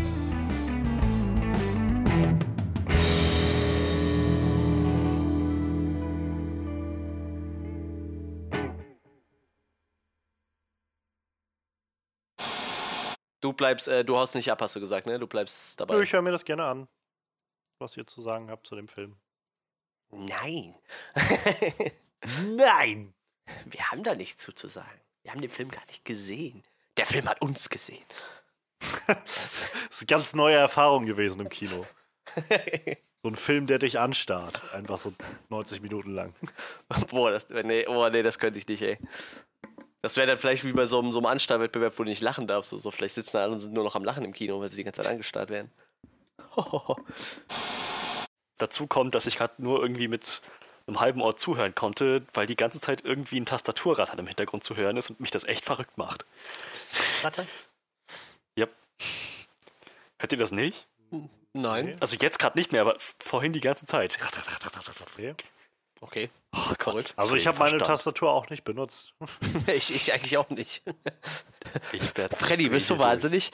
Vielleicht sollst du wieder aufhören mit den Horrorfilmen.